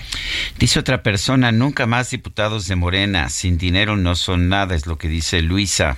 Buenos días, Lupita y Sergio. Su amiga y servidora Lupita Moreno, preguntarles por qué no han publicado nada sobre la marcha que Frena está haciendo. Ellos ya la tienen desde hace meses agendado y con todos los permisos correspondientes y López la cambió porque no quiere a Frena quiere amedrentar a Frena. Sí vi unos eh, pósters que están convocando por parte de Frena a la marcha del 27. Estaría eh, convocadas pues varias manifestaciones, varias marchas, varias movilizaciones este ese día. Domingo, de hecho, la de. Frena, la de las feministas y también la del presidente. Son las 8 de la mañana con 36 minutos. Adelante. Y vámonos con información de Gerardo Galicia. Gerardo, ¿qué tal? Buenos días. Así, Lupita, Sergio, excelente mañana. Tenemos eh, protestas para exigir el cierre del Colegio Williams justo sobre la avenida Patriotismo, llegando a las inmediaciones de la calle de empresa. Y de hecho, son los los que están dando algunas declaraciones, los papás del pequeño Arnes. Vamos a escuchar parte de lo que está diciendo. Mañana, ¿qué hora y dónde es la, la, la esta sesión de vinculación? Mañana tenemos eh, la audiencia a las, a las 11 de la mañana. Eh, no recuerdo bien la dirección, pero es por ahí, por el búnker. Por el búnker. Las palabras eh, del papá del pequeño Abner, cabe mencionar que también a la distancia se mantienen padres de familia de los 1.600 estudiantes que ya ingresaron a este colegio. Ellos dicen que van a cerciorar de que no haya un nuevo portazo, puesto que algunos de los estudiantes han, eh, no han podido dormir por esta situación, algunos eh, tienen miedo y lo han expresado sus papás y de hecho es por ello que cerca de 50 o 60 padres de familia se mantienen a la distancia de esta protesta. Ellos dicen se van a cerciorar únicamente de que no haya ningún tipo de portazo o violencia durante esta manifestación. Por lo pronto, Lupita, Sergio, reporte y vamos a seguir, por supuesto, muy pendientes. Pues seguimos muy atentos, Gerardo. Muchas gracias. Muy buenos días. Hasta luego. Este próximo domingo, el 27 de noviembre, se va a llevar a cabo una marcha convocada por el presidente Andrés Manuel López Obrador en defensa de la democracia. Vamos a conversar con Julen Rementería, coordinador de la bancada del Partido Acción Nacional del PAN en el Senado. Julen Rementería, senador, gracias por tomar nuestra llamada. ¿Cuál es la posición de los senadores del PAN eh, y de los senadores de oposición al respecto de esta marcha? Buenos días, Sergio Lupita. Me gusta saludarlos, saludar a todo el auditorio. La verdad es que la posición, pues es simplemente de rechazo a que desde el gobierno, desde la presidencia de la República, se, se convoque a marchar. Nos parece absolutamente innecesario, además de ridículo, porque lo que pareciera es una competencia, como a ver quién lleva más gente a las calles, como si eso le diera algo o pudiera ayudar a resolver todos los problemas que están sin resolución, pues desde que este gobierno entró y que se ha dedicado solamente a para el pasado. Eh, Julen, ¿tú cómo ves las discusiones que se vienen sobre este tema de la reforma electoral? Eh, ¿Se va a poder hacer algo o con el plan B del presidente, pues él va a imponer su reforma?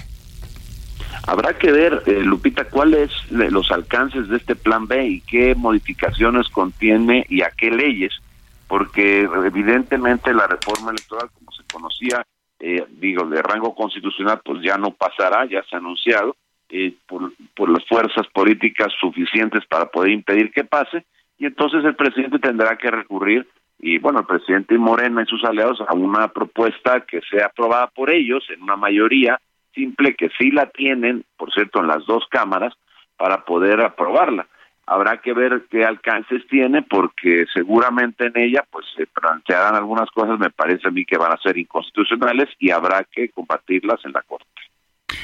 Eh, eh, Julen, ¿qué pasa con la designación de nuevos consejeros? Eh, la impresión es que parte del o la parte más importante del famoso Plan B es ah, pues buscar consejeros e incluso los comités técnicos que van a presentar las listas que sean pues lo más favorable que se pueda al gobierno. ¿Qué opinas? Pues han anunciado desde Morena que estos consejeros se van a elegir bueno, como corresponde a partir de un comité en donde, bueno, pasa a la Junta de Coordinación Política, esto en la Cámara de Diputados. Hay que decirle al auditorio, Lupita Sergio, que esto de los consejeros es solamente materia de la Cámara de Diputados. Ahí no, no tiene nada que ver el Senado.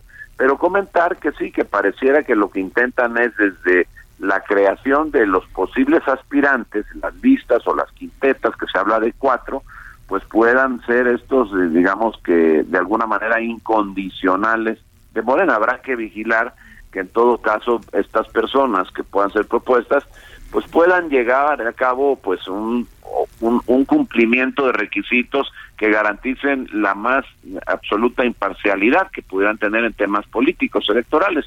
Y bueno, dicho esto, lo que se tiene que hacer es, a partir de sus comités, se crean las quintetas, se pasan al Pleno, de la Cámara de Diputados, el Pleno los votaría. Si no los alcanzan las dos terceras partes, entonces hablan de un proceso ya por, por digamos que por insaculación, es de lo que se ha escuchado.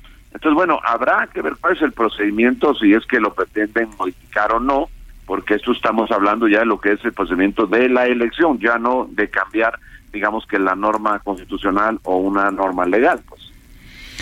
Bueno, pues yo quiero agradecerte como siempre, Julen Rementería, coordinador de los senadores del PAN, por haber tomado nuestra llamada.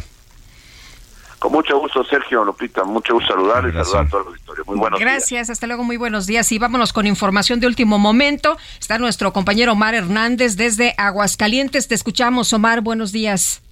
Gracias, buenos días. Eh, confirmo que el helicóptero de la Secretaría de Seguridad Pública del Estado de Aguascalientes se ha desplomado esta mañana en el municipio de Jesús María, vecino a la capital de Aguascalientes, en las inmediaciones de la avenida del Tercer Anillo, a un costado de una tienda departamental. Entre las víctimas nos confirman fuentes todavía extraoficiales el deceso de Porfirio Sánchez Mendoza, quien abordó esta mañana la aeronave siniestrada. En estos momentos está el operativo de seguridad y se han hecho ya los acordonamientos a este lugar, a las inmediaciones de la avenida Tercer Anillo, y es una situación bastante complicada para hablar de un rescate porque el helicóptero quedó completamente incendiados. Se escucharon después como las detonaciones cuando estos cartuchos las balas explotan y es una situación bastante fuerte que ha originado también un gran caos vehicular en esta zona de eh, metropolitana a la capital de Aguascalientes. Confirmo esta caída del helicóptero y que en él viajaba el secretario de Seguridad Pública, Porfirio Sánchez Mendoza. Es el reporte. Muy bien, pues se habla de que no hay sobrevivientes, ¿verdad? Nos dices que el helicóptero quedó destrozado. Destrozado y en estos momentos completamente ardiendo. Eh, pues están los cuerpos de emergencia, pero definitivamente no pueden ingresar. Muy bien, muchas gracias, Omar. Estamos al pendiente. Son las 8 con 43. En Soriana, este super fin lo damos todo. Aprovecha el 2x1 en toda la ropa interior. Sí, 2x1 en toda la ropa interior. Y 25% de descuento en las marcas Daewoo, Ria y Midea. Sí, 25% de descuento. Soriana, la de todos los mexicanos. A noviembre 17, excepto Ilusión, Urbation y Bazarel. Aplica restricciones. El Químico Guerra. Con Sergio Sarmiento y Lupita Juárez. Químico Guerra, ¿qué nos tienes esta mañana?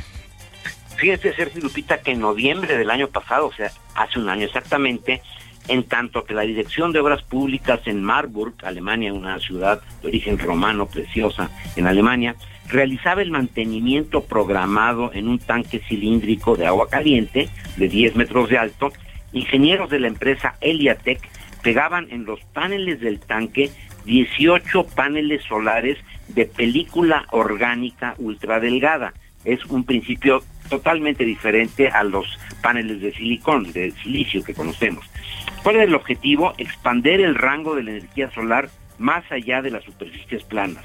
Desde entonces, Eliatec ha montado sus paneles flexibles en las fachadas de rascacielos, los techos curvos de paradas de autobuses e inclusive en las torres de 80 metros de alto de aerogeneradores. Esto es posible gracias a la fotovoltaica orgánica, OPV con sus siglas en inglés, la OPV es 10 veces más ligera que los paneles solares que conocemos, pero lo más importante, Sergio Lupita, cuestan la mitad. Además, pueden ser transparentes, lo que ha eh, motivado a los arquitectos en todo el mundo a envisionar paneles solares no solamente en los techos de las construcciones, sino incorporados en las fachadas, ventanas e inclusive en espacios interiores. Te acabo de mandar una foto, Lupita, del edificio de ciencias biomédicas de la Universidad de Michigan en Estados Unidos. Sí, ya, ya la vi. Muchas gracias, Químico, por compartirla pues a poco no toda esta superficie que ves en la foto son paneles solares además de funcionar como ventanas comentó Jean eh, Birkstock director técnico de Eliatec y lo estoy citando queremos transformar cada edificio en un generador de electricidad. Actualmente la energía solar proporciona el 3% de toda la electricidad en el planeta, pero es la fuente energética nueva con mayor crecimiento, adicionando 200 gigawatts cada año a las redes suficientes para alimentar a 150 millones de hogares cada año, pero tiene que crecer mucho más. Y este avance, Sergio Lupita, de que no tenga que ser sobre techos de esta forma rígida, sino que se pueda colocar pues flexiblemente en superficies curvas, en eh, fachadas, en las ventanas de las casas, por ejemplo, ¿no? Que cada edificio se convierta en un generador de electricidad fotovoltaica. Sí, no necesariamente tienen que ir en el techo, ¿no? Se pueden distribuir de otra forma. Claro, y no, la realidad es que no son bonitos, ¿no? Digo, a mí me encanta verlos y me emociona por lo que significan desde el punto de vista de sustentabilidad, pero la, realidad es que los paneles solares son feos. Si los hacemos transparentes y los podemos poner en las ventanas, en muchos lugares que ni siquiera se vean, pero que generen electricidad, bueno, vamos a dar un salto hacia adelante importantísimo a los seres humanos. Comento esto porque hace un año apenas se empezaron a poner estos ahí en Marburg y ahorita están eh, creciendo a una velocidad impresionante, sobre todo porque cuestan la mitad, Sergio Lupita. Eh, Químico, una pregunta de una radioescucha, la maestra Claudia Álvarez. Eh, dice, con todos los avances en tecnología, ¿no será posible con material reciclado hacer tapas para coladeras? Se hacen, definitivamente, sí se hacen sobre todo de, plástico, de, PVC, reciclado, etcétera. Se hacen, pues, así como se hacen bancas, etcétera, se pueden hacer coladeras de material reciclado. Desde luego, ya se hace. Bueno, pues pregunta del público. Gracias, Químico. Al contrario, Sergio, muy buenos días, Lupita. Gracias, Químico. Buenos días también para ti. La Fiscalía General de Justicia de la Ciudad de México está investigando el asalto al cine Tonalá registrado este martes. Y Carlos Navarro, nos tienes toda la información. Cuéntanos, buenos días. Buenos días, Sergio Lupita. Les saludo con gusto a ustedes y al auditorio les comento que la Fiscalía Capitalina ya indaga el asalto que se llevó a cabo en el cine Tonalá. Ante ello, inició una carpeta de investigación por el delito de robo registrado durante las primeras horas de ayer al interior de este establecimiento ubicado en la colonia Roma, alcaldía Cuauhtémoc. De acuerdo con los primeros reportes, varios hombres armados ingresaron al sitio para desapoderar de objetos de valor a las personas que ahí se encontraban. El Ministerio Público adscrito a la Fiscalía de Investigación Territorial en Cuauhtémoc dio intervención a peritos en fotografía, criminalística y mecánica, así como a la Policía de Investigación para la búsqueda de indicios, imágenes de cámaras de video y testigos de los hechos. De las primeras indagatorias realizadas, se aseguró una motocicleta en la que posiblemente huyeron los probables responsables de este robo, la cual fue hallada a unas calles del lugar. También les comento que ante los abusos en contra de comensales en restaurantes de la Ciudad de México, principalmente en las terrazas que dan al Zócalo Capitalino, el gobierno local, el, la Profeco y la Canirac firmaron un convenio que incluye la capacitación de los trabajadores de estos establecimientos. La jefa de gobierno Claudia Sheinbaum señaló que el principal interés de este convenio es que no haya abusos a los turistas y a los consumidores. Escuchemos. Pero una parte que nos interesa mucho es que no haya abusos a los turistas y a los consumidores de la ciudad. Eh, por supuesto, cada restaurante tiene sus características y además esa es la riqueza de la ciudad, pero lo que no queremos es que haya abusos, que la gente se siente en un restaurante y que no sepa cuánto va a pagar al final en su cuenta. La idea es prevenir, eh, sí sancionar si es necesario, pero prevenir. Por ejemplo, acciones como tener a la vista siempre la carta, eh, si uno va a entrar a un restaurante, pues que tenga a la vista la carta para que no haya ningún engaño. El titular de Profeco, Ricardo Sheffield, informó que ya se han sancionado cuatro restaurantes que tienen vista al Zócalo. Además, reveló que han detectado una serie de prácticas en estos establecimientos, entre ellas que algunos tienen hasta tres cartas, dependiendo de la apariencia del cliente, le llevan un tipo de carta. También las cartas sin precios, y los lugares condicionados para un consumo extra. Incluso también van a poner especial atención en zonas como Xochimilco y Garibaldi, donde hay una alta afluencia de turistas. Sergio Lupita, información que les tengo. Muy bien, Carlos, muchas gracias. Buenos días. Hasta luego, buenos días. Ayer se llevó a cabo una mesa de trabajo para el presupuesto 2023 de la Ciudad de México, esto con el Congreso local y los alcaldes capitalinos. Cintia Stetti nos tiene el reporte. Adelante, Cintia.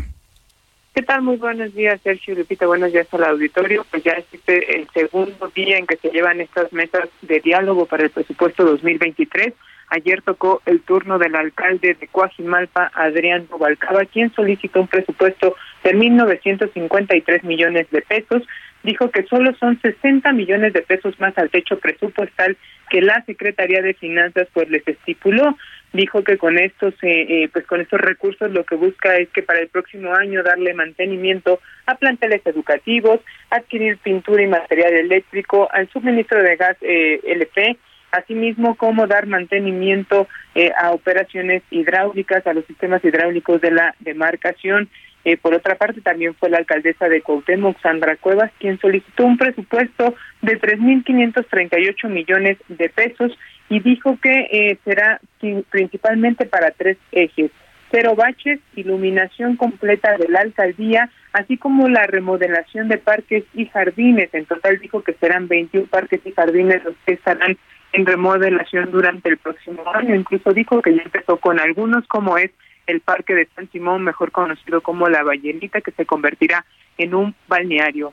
Asimismo, el último ayer que estuvo en estas mesas con los legisladores locales fue el titular de la alcaldía Gustavo Madero, Francisco Chiguil, quien pidió cinco mil veinticinco millones de pesos y que dijo pues la mayor parte de esto se destina a la nómina de servidores públicos mientras que eh, un 20% es ejercido por la Secretaría de Finanzas para las compras consolidadas, es decir, lo que les deja a ellos pues un presupuesto mínimo para atender las demandas de los eh, de los ciudadanos de sus residentes. Ah, dijo que la inflación pues sí les ha pegado en los últimos años, incluida la pandemia. Por tanto, a ellos han tenido una reducción de 440 millones de pesos desde el 2018. Sin embargo, dijo pues que con el presupuesto que se les otorgue eh, harán lo posible para atender todas las demandas ciudadanas. Es la información que tenemos. Cintia, muchas gracias. Seguimos pendientes. Buenos días. Buenos días. Y sobre el feminicidio de la profesora Mónica Citlali, el subsecretario de Seguridad Pública, Ricardo Mejía Verdeja, informó que hay un tercer detenido por encubrimiento. Vamos a escuchar. Se logró la detención de Alexis N. y su madre María Isabel N. tras cumplimentarles orden de aprehensión en su contra por el delito de desaparición cometida por particulares en agravio de la maestra Mónica Citlali. De aquí, de este delito, se desprenderá también su presunta participación en el feminicidio. Ya están ambos detenidos y está detenido un tercero, Jonathan N., por el delito de encubrimiento por receptación en flagrancia. Bueno, pues ahí lo que ha mencionado el subsecretario Ricardo Mejía Verdeja, no nada más hay dos personas involucradas, Alexis y su madre, él dice que hay pues una tercera persona detenida. Eh, bueno, son las 8.53. Bomberos del municipio de Nezahualcóyotl están atendiendo el incendio surgido desde un gasoducto ocurrido en los límites de este municipio con Ecatepec. Hasta el momento no se reportan personas lesionadas. Eh, también hay trabajos de apoyo para inhibir el incendio. Por ahora tampoco se ha llevado a cabo el desalojo de vecinos del cuadrante de las colonias Chamizal de Ecatepec o Valle de Aragón en Esahualcoyotl. Son las 8 de la mañana con 54 minutos. Eh, puede usted mandarnos mensajes de WhatsApp al 55 2010 96 47. Regresamos.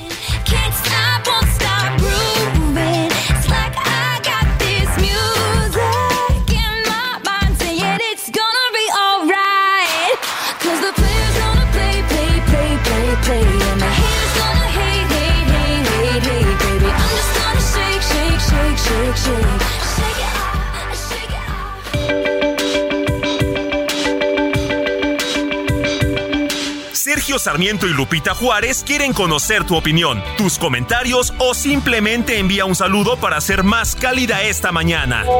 Envía tus mensajes al WhatsApp 55 20 10 96 47.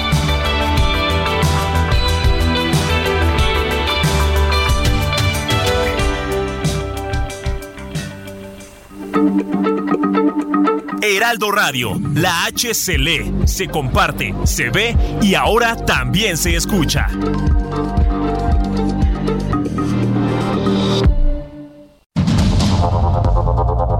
Continuamos con Sergio Sarmiento y Lupita Juárez por el Heraldo Radio.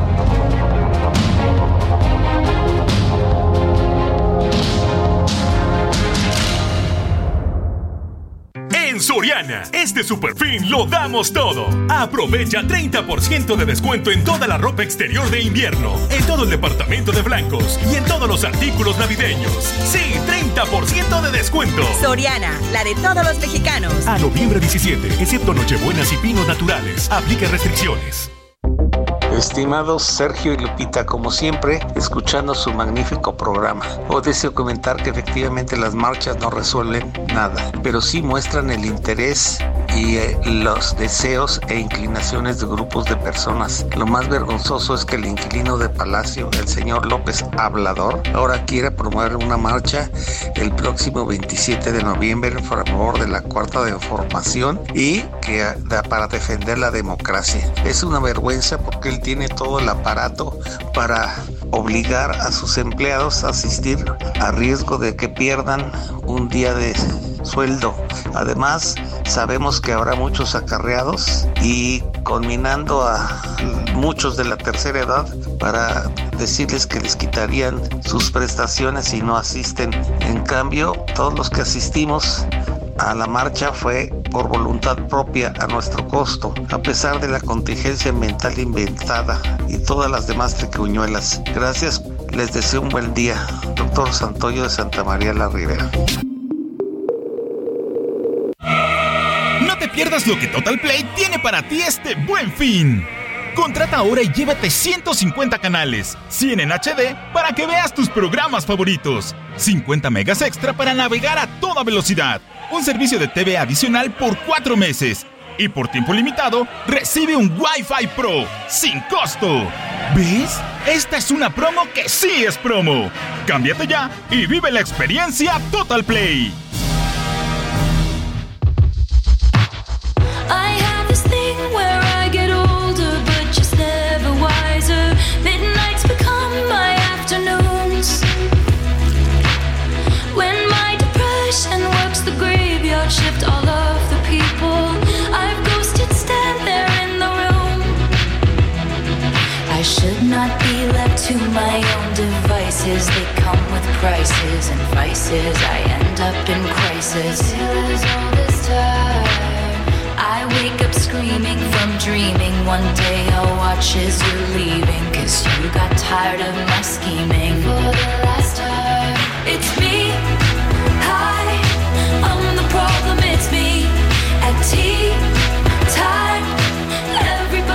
Esto se llama Anti-Hero y es uno de los nuevos éxitos de Taylor Swift. Y cómo pues va sacando distintos discos Guadalupe y todos, todos tienen un gran éxito. Me encanta, qué talentosa chava y bueno, pues eh, prácticamente eh, muy, muy nominada a ver cómo le va con los Grammy. Seguro que le va a ir. No sé si va a arrasar, la verdad. La, la gran competencia va a ser Beyoncé. Sí, Vamos a, ver, a ver cómo se que pone. sacó un disco pues muy, muy de dance, muy, muy distinto a la música tradicional de Así es. Beyoncé. Bueno, y nos, nos vamos a los mensajes. Eh, nos dice una persona al auditorio, eh, Lupita y Sergio, buenos días, qué bien comenzar el día con su programa. Claro que marcharé, apoyaré al PG. La PG marcha siempre y cuando digan de a cómo no, de a 300, 400 o despensa y pa' pronto así si baila mi hija con el señor. Por favor, saludos a Río Grande, Zacatecas. Bueno, Nos dice Arnold, por cierto. Arnold, sí.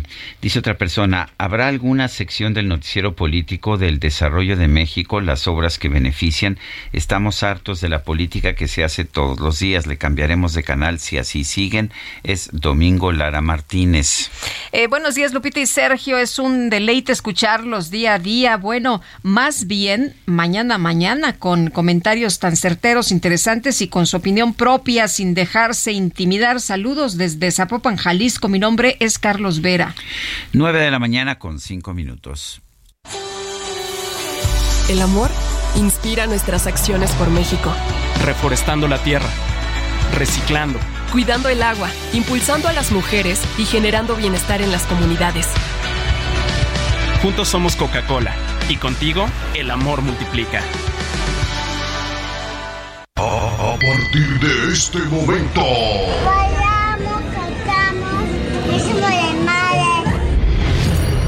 micro deportiva. Mira, me gusta, me ¿A dónde vamos a parar? Con esta hiriente y absurda Démosle paso a la humildad. No, bueno, pues ya, ya sabes. Viene aquí a, pues a, a armar el desastre nuestro queridísimo Julio Romero. ¿Cómo estás, Julio? Buen día. Muy bien, muy bien, Sergio, Lupita, amigos del auditorio, qué placer saludarles. Pues es que ya, ya, ya huele. ¿A dónde vamos a parar? Huele a viernes y a puente y a todo lo demás. Claro, puente para los que tienen, ¿no? Pero este. Los pero chavitos ya mañana no van a la escuela, ¿eh? Los chavitos no van a la escuela, es la junta. Sí, No es- tienen una junta, la, ¿no bueno, la de cada mes, ¿no? ¿No es el próximo- Mm, Creo que la adelantan. Creo que mañana no van. Fíjate, entonces, no, pues entonces está bueno el puente. No, buenísimo. Está, está bastante bueno el puente. Y exactamente a dónde vamos a parar. Bueno, oigan, buenas noticias. Arrancamos la mañana de este jueves con buenas noticias porque la, la local Daniela Souza le entregó a nuestro país la segunda medalla de oro dentro del Campeonato Mundial de Taekwondo que se está desarrollando allá en Guadalajara. Souza se llevó la presea después de vencer 2 a 1 a la china Kim Guo en la categoría de menos 49 kilogramos. Cabe destacar que en su camino Daniela Souza pues eh, eliminó, le ganó a la campeona, la tailandesa Panipak Wonpatanskit. Así es que, pues felicidades, felicidades a Sousa, que tiene apenas 23 años y apenas, apenas pudo hablar de tanta felicidad.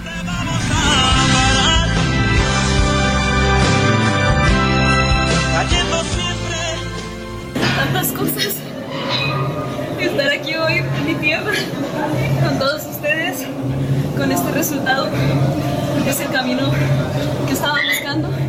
Vamos por más. No hay nada más difícil que vivir sin ti. Leslie Soltero y Daniela Sousa, las dos medallas de oro para el taekwondo de nuestro país en este campeonato mundial. Las mujeres, las mujeres siguen dando de qué hablar en el mundo del deporte y eso nos da muchísimo, muchísimo gusto y en una disciplina que ojalá esté de vuelta porque a últimos años no entregaron los resultados a los que nos tenían acostumbrados. En otras cosas, la selección mexicana de fútbol, esto sí, eh, la otra cara de la moneda, bueno, cerraron su preparación con una derrota antes de la Copa del Mundo de Qatar, perdieron 2 por 1 ante su similar de Suecia allá en Girona. El equipo que dirige Gerardo Martino se vio abajo en un par de ocasiones en el marcador y la única anotación del conjunto tricolor fue por conducto de Alexis Vega al minuto 60. El propio Gerardo Martino, el técnico que sacó buenas conclusiones, pues asegura que prácticamente están listos para enfrentar a Polonia el próximo día 22 ya en la Copa del Mundo.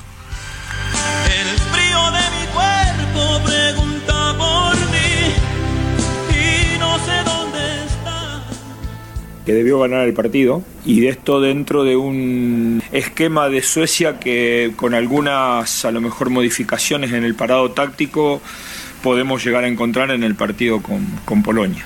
Después eh, que este tipo de rivales que retroceden y van muy bien al espacio, al, menor error en, construcción de juego te lo penalizan porque son eh, futbolistas que están habituados a jugar con un espacio por delante, a usufructuar mucho el error del rival. Pues ya no hay vuelta de hoja. El próximo 22 ante Polonia y allá en Qatar. Bueno, los rivales, ¿cómo le fue a los rivales de la selección en el grupo C? Argentina, pues goleó 5 por 0 a los Emiratos Árabes Unidos. Polonia en un duelo amistoso en Varsovia se impuso 1 por 0 a Chile y Arabia Saudita perdió 1 por 0 ante Croacia. Así las cosas, pues listo, listos todos los equipos ya empezaron a llegar allá a Qatar y el domingo, el domingo el silbatazo inicial de este campeonato mundial. En el balompié local, los Tigres de la U de Nuevo León presentaron a su nuevo técnico para el próximo torneo de clausura 2023. Se trata del argentino Diego Coca, quien llega luego de obtener el bicampeonato con los rojinegros del Atlas. Diego Coca fue contundente al asegurar que solamente tiene un objetivo con los felinos.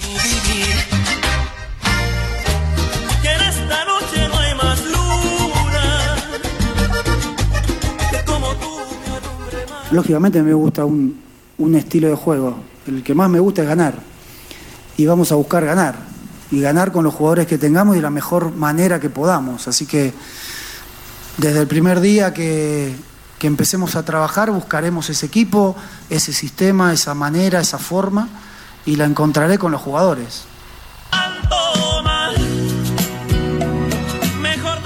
Bueno, pues el conjunto de Tigres se ha hecho de los servicios de Diego Coca después del cese de Miguel Herrera. Y se dio a conocer el calendario de la próxima campaña, el Clausura 2023. La fase regular se jugará del 6 de enero al 30 de abril, arrancando la liguilla el 6 de mayo. Bueno, los duelos que más llama la atención. El 18 de marzo habrá dos clásicos, el Regiomontano con Tigres recibiendo a Rayados y el Clásico Nacional Chivas ante las Águilas del América en Guadalajara. El primero de abril, el Clásico Tapatío, Atlas contra Chivas. Cruz Azul recibirá al América en el Estadio Azteca el sábado 15 de abril y si una semana después, el 22, en la misma cancha del Estadio Azteca América contra Pumas, los duelos más destacados de la próxima, de la próxima campaña que arranca, repito, el 6 de enero. En otras cosas, el dominicano Sandy Alcántara de los Marlins de Miami se llevó de manera unánime las votaciones para el trofeo Cy Young al mejor pitcher de la pasada temporada en la Liga Nacional en el béisbol de la Gran Carpa. En la pelea por el trofeo entró el mexicano Julio Urias de los Dodgers de Los Ángeles, pero sus 17 victorias y su 2.16 de efectividad solamente le alcanzó para terminar en el tercer lugar de las preferencias. Una gran campaña de Julio Urias, pero no, no pudo llevarse el trofeo Sayón de manera merecida, me parece. Eh, Sandy Alcántara se lleva este trofeo Sayón de la Liga Nacional. También el día de hoy arranca la semana 11 en el fútbol americano de la NFL con los Titanes de Tennessee enfrentando a los empacadores de Green Bay a las 7 de la noche tiempo del centro de México. Tennessee llega con récord de 6 ganados y 3 perdidos, los empacadores 4 y 6. La última vez que se vieron las caras fue en diciembre del 2020. Los Titanes se impusieron, más bien eh, cayeron, los Titanes cayeron 40-14 ante los empacadores de Green Bay. Mucho frío en Lambeau Field, sin lugar a dudas, para esta noche. Y en actividad de la ATP Finals, el tenis en Turín, un resultado ya final el día de hoy. El español Rafael Nadal obtiene su primera victoria, venció por doble 7-5 al noruego Casper Ruth. Y por ahí de las 2 de la tarde, el canadiense Félix Auger estará enfrentando al estadounidense Taylor Fritz. Bueno, llegando a su fin la, eh, fase de, de, estos dos grupos allá en Turín. El día de ayer, triunfos para Stefano Tsitsipas, el griego, y para Novak Djokovic. Vencieron a Daniel Medvedev y Andrei Rublev, los rusos, de manera respectiva. Sergio Lupita, amigos del auditorio, la información deportiva este jueves, que es un extraordinario día para todos. Gracias. Gracias, Julio. Buen día.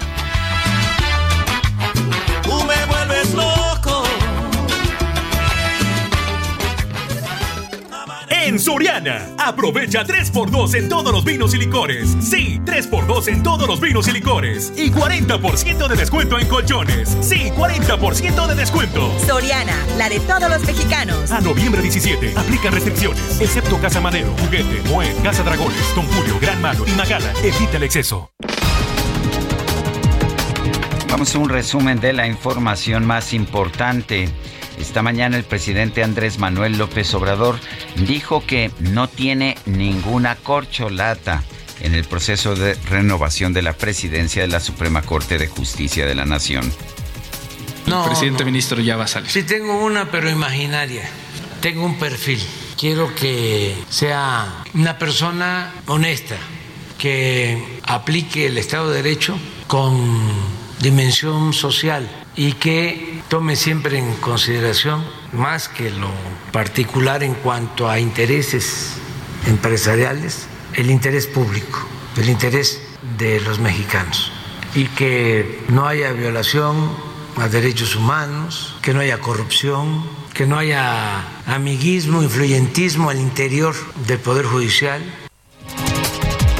El subsecretario de Seguridad Pública, Ricardo Mejía, informó que ya hay tres personas detenidas por el presunto feminicidio de la maestra de inglés Mónica Citlali Díaz.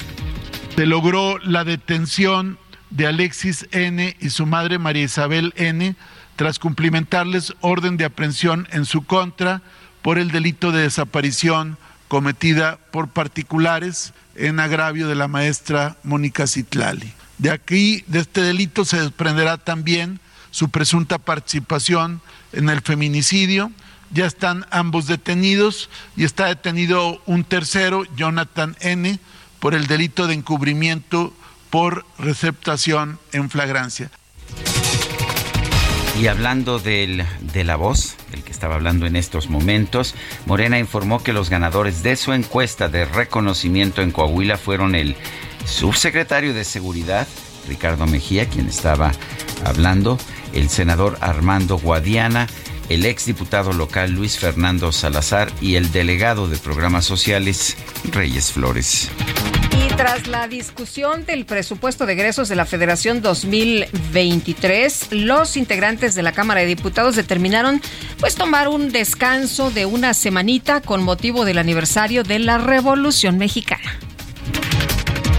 El presidente de China, Xi Jinping, cuestionó al primer ministro de Canadá, Justin Trudeau, por filtrar detalles del encuentro privado que sostuvieron en el marco de la reunión del G20. Hay un video circulando en que se muestra pues la molestia del presidente Xi Jinping mientras ah, que Justin Trudeau le dice, bueno, pues que en Canadá están acostumbrados a hablar las cosas abiertamente.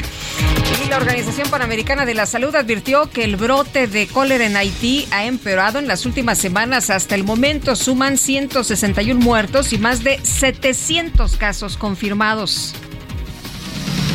De lunes a domingo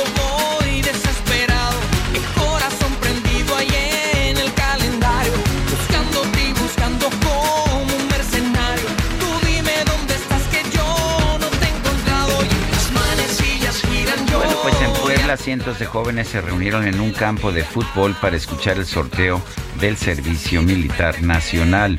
Un muchacho identificado en TikTok como Iván HR compartió varios videos para mostrar que, pues que todos los jóvenes estaban muy nerviosos hasta que aparecieron dos chavos con nombres chidos. Chayanne, Robert, Chayanne Roberto y Bruce Lee.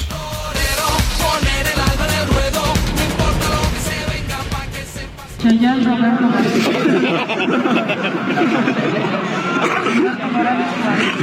Negra. Bruce Lee Contreras Ramos. Bruce Lee. Blancas. Esos papás, esos papás, ¿qué les pasa? Bueno, en otras informaciones, información importante también esta mañana, comentarle que a las 9.45 la gobernadora de Aguascalientes, Tere Jiménez, dará un mensaje a través de redes sociales respecto a lo ocurrido esta mañana con el helicóptero Águila 1, en el que al parecer pues falleció el secretario de seguridad de la entidad. Estaremos pendientes y le tendremos la información en nuestros espacios aquí en el Heraldo. Bueno, son las 9 de la mañana con 18 minutos. Vamos con Antonio Bautista, coeditor de Los Estados en el Heraldo de México. Nos tiene información. Antonio, ¿cómo estás? Buenos días. ¿Qué nos tienes? Sergio Lupita, buenos días. Los feminicidios son la mayoría. A ver, algo nos pasó ahí con, con el, la, la, comunicación que estábamos teniendo con uh, Antonio Bautista. Eh, vamos a ver si podemos recuperar. Bueno, mientras tanto vamos a, vamos a otros temas. Eh, ah, qué pena, estoy recibiendo apenas la noticia. Eh, la verdad, falleció el embajador Jorge Montaño, buen amigo, buen amigo mío. Estuve con él en múltiples conferencias, en, lo entrevisté varias veces. El embajador Jorge Montaño fue en dos ocasiones el representante de México ante la Organización de las Naciones Unidas y fue titular de la Embajada de México en los Estados Unidos. A través de su cuenta en Twitter, la Cancillería lamentó la pérdida del diplomático y externó condolencias a sus familiares. La Secretaría de Relaciones Exteriores lamenta el sensible fallecimiento del embajador Jorge Montaño y Martínez, ex titular de la representación permanente de México ante la ONU y de la Embajada de México en Estados Unidos, es lo que señala este mensaje por Twitter. Y vámonos con Toño Bautista. Toño, ahora sí te escuchamos, adelante. Ahora sí, Sergio Lupita. Eh, bueno, pues los feminicidios son la manifestación extrema del abuso eh, en contra de las mujeres y es eh, como consecuencia de cualquier tipo de violencia de género, la cual ha alcanzado y mantiene lo que va del sexenio registros muy altos en el país. En los últimos 20 días, tres feminicidios han cimbrado a México. Los casos de Ariadna, joven que murió el pasado 30 de octubre en la Ciudad de México, cuyo cuerpo fue localizado en una carretera de Morelos, de Lidia Gabriela, que murió al caer de un taxi en movimiento en Iztapalapa el pasado 1 de noviembre, y de Mónica Ciclani, maestra de inglés de Catepec, que fue hallada muerta en la carretera México-Cuernavaca el pasado 9 de noviembre, hacen evidentes las fallas en la lucha para erradicar la violencia contra las mujeres, y esto incluye la eficacia de las fiscalías para su investigación. Cifras del Secretariado Ejecutivo del Sistema Nacional de Seguridad Pública indican que de enero a septiembre de este año se cometieron en promedio dos feminicidios cada día. Hasta el noveno mes de 2022, los registros oficiales reportaban 695 feminicidios en el país. Los mismos datos revelan que en lo que va de la actual Administración Federal, se tiene el registro de 15.499 hechos de violencia de género, con una tendencia que va en aumento. En 2018 el registro de violencia de género estaba en 2.255 carpetas. Para 2021 la cifra aumentó 85%, pero desde 2019 la tendencia es al alza. Ese año se registraron 3.180 casos, lo que significa 41% más que el año anterior. Para 2020, año de la pandemia, fueron 4.050 y al cierre de 2021 se alcanzaron 4.186. Hasta septiembre de este año, la cifra se ubica en 4.083 carpetas abiertas por violencia de género. Además de la física, la violencia de género se ejerce de manera psicológica, patrimonial, económica, sexual, eh, laboral y docente, en comunidad, institucional, digital y cualquier otra forma análoga que lesione o haga susceptible de daño la dignidad, la integridad o la libertad de las mujeres. A nivel estatal, 12 entidades registran alguna carpeta de investigación por violencia de género en lo que va del sexenio, pero solo tres concentran 89% del total. Se trata del Estado de México con 7.683 carpetas, le sigue Veracruz con 5.196 y Guerrero con un registro de 987. El Estado de México y Veracruz se han mantenido a lo largo del sexenio como las entidades con mayor cifra de casos en lo que va de la actual administración federal. Además de estas dos entidades mencionadas, los estados que presentan una variación al alza, eh, al comparar las cifras con 2021, son Guerrero, eh, Querétaro y Chihuahua. No hay que olvidar que la muerte violenta de las mujeres por razones de género está tipificada en el sistema penal como feminicidio de acuerdo con la Comisión Nacional para Prevenir y Erradicar la Violencia contra las Mujeres corresponde a la forma más extrema de violencia contra ellas. Este es el panorama, señor Lupita. Muy bien, pues Toño, muchas gracias por la información. Muy buenos días. Muy buenos días. Bueno, y son las uh, nueve con veintitrés minutos. Los diputados han aprobado la inclusión de la sextorsión en la ley Olimpia, la, la, consideran violencia digital.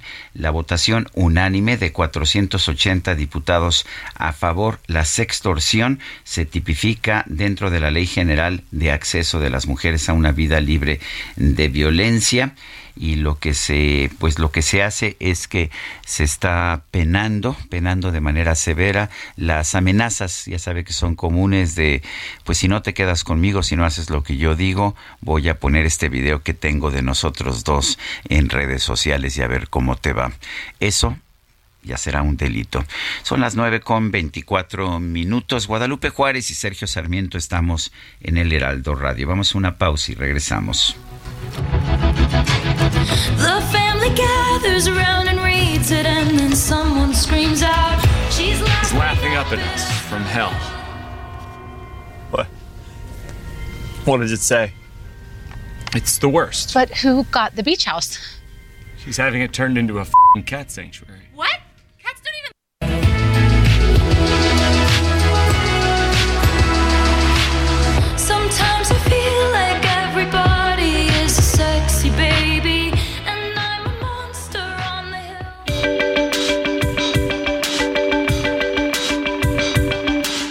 Sergio Sarmiento y Lupita Juárez quieren conocer tu opinión, tus comentarios o simplemente envía un saludo para hacer más cálida esta mañana.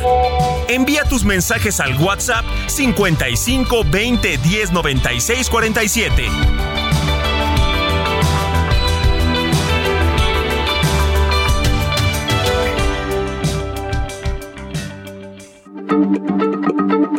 Heraldo Radio, la H se lee, se comparte, se ve y ahora también se escucha.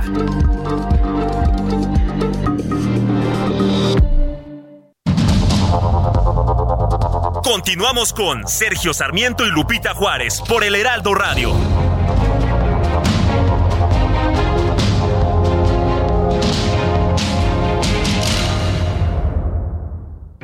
Soriana, este super fin lo damos todo. Aprovecha 30% de descuento en toda la ropa exterior de invierno, en todo el departamento de blancos y en todos los artículos navideños. Sí, 30% de descuento. Soriana, la de todos los mexicanos. A noviembre 17, excepto Nochebuenas y Pinos Naturales. Aplica restricciones.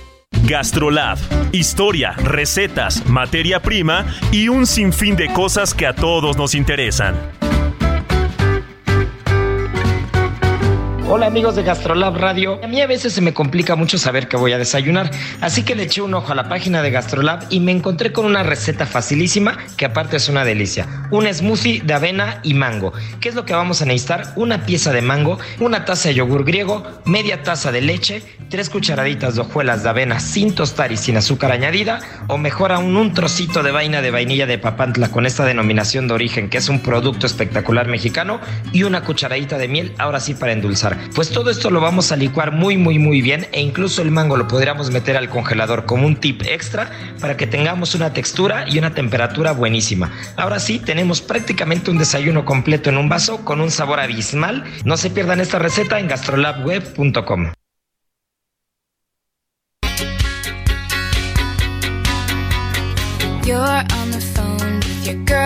she's upset. She's going off about something that you said. Cause she doesn't get your humor like I do. I'm in the room, it's a typical Tuesday night. I'm listening to the kind of music she doesn't like, and she'll never know your story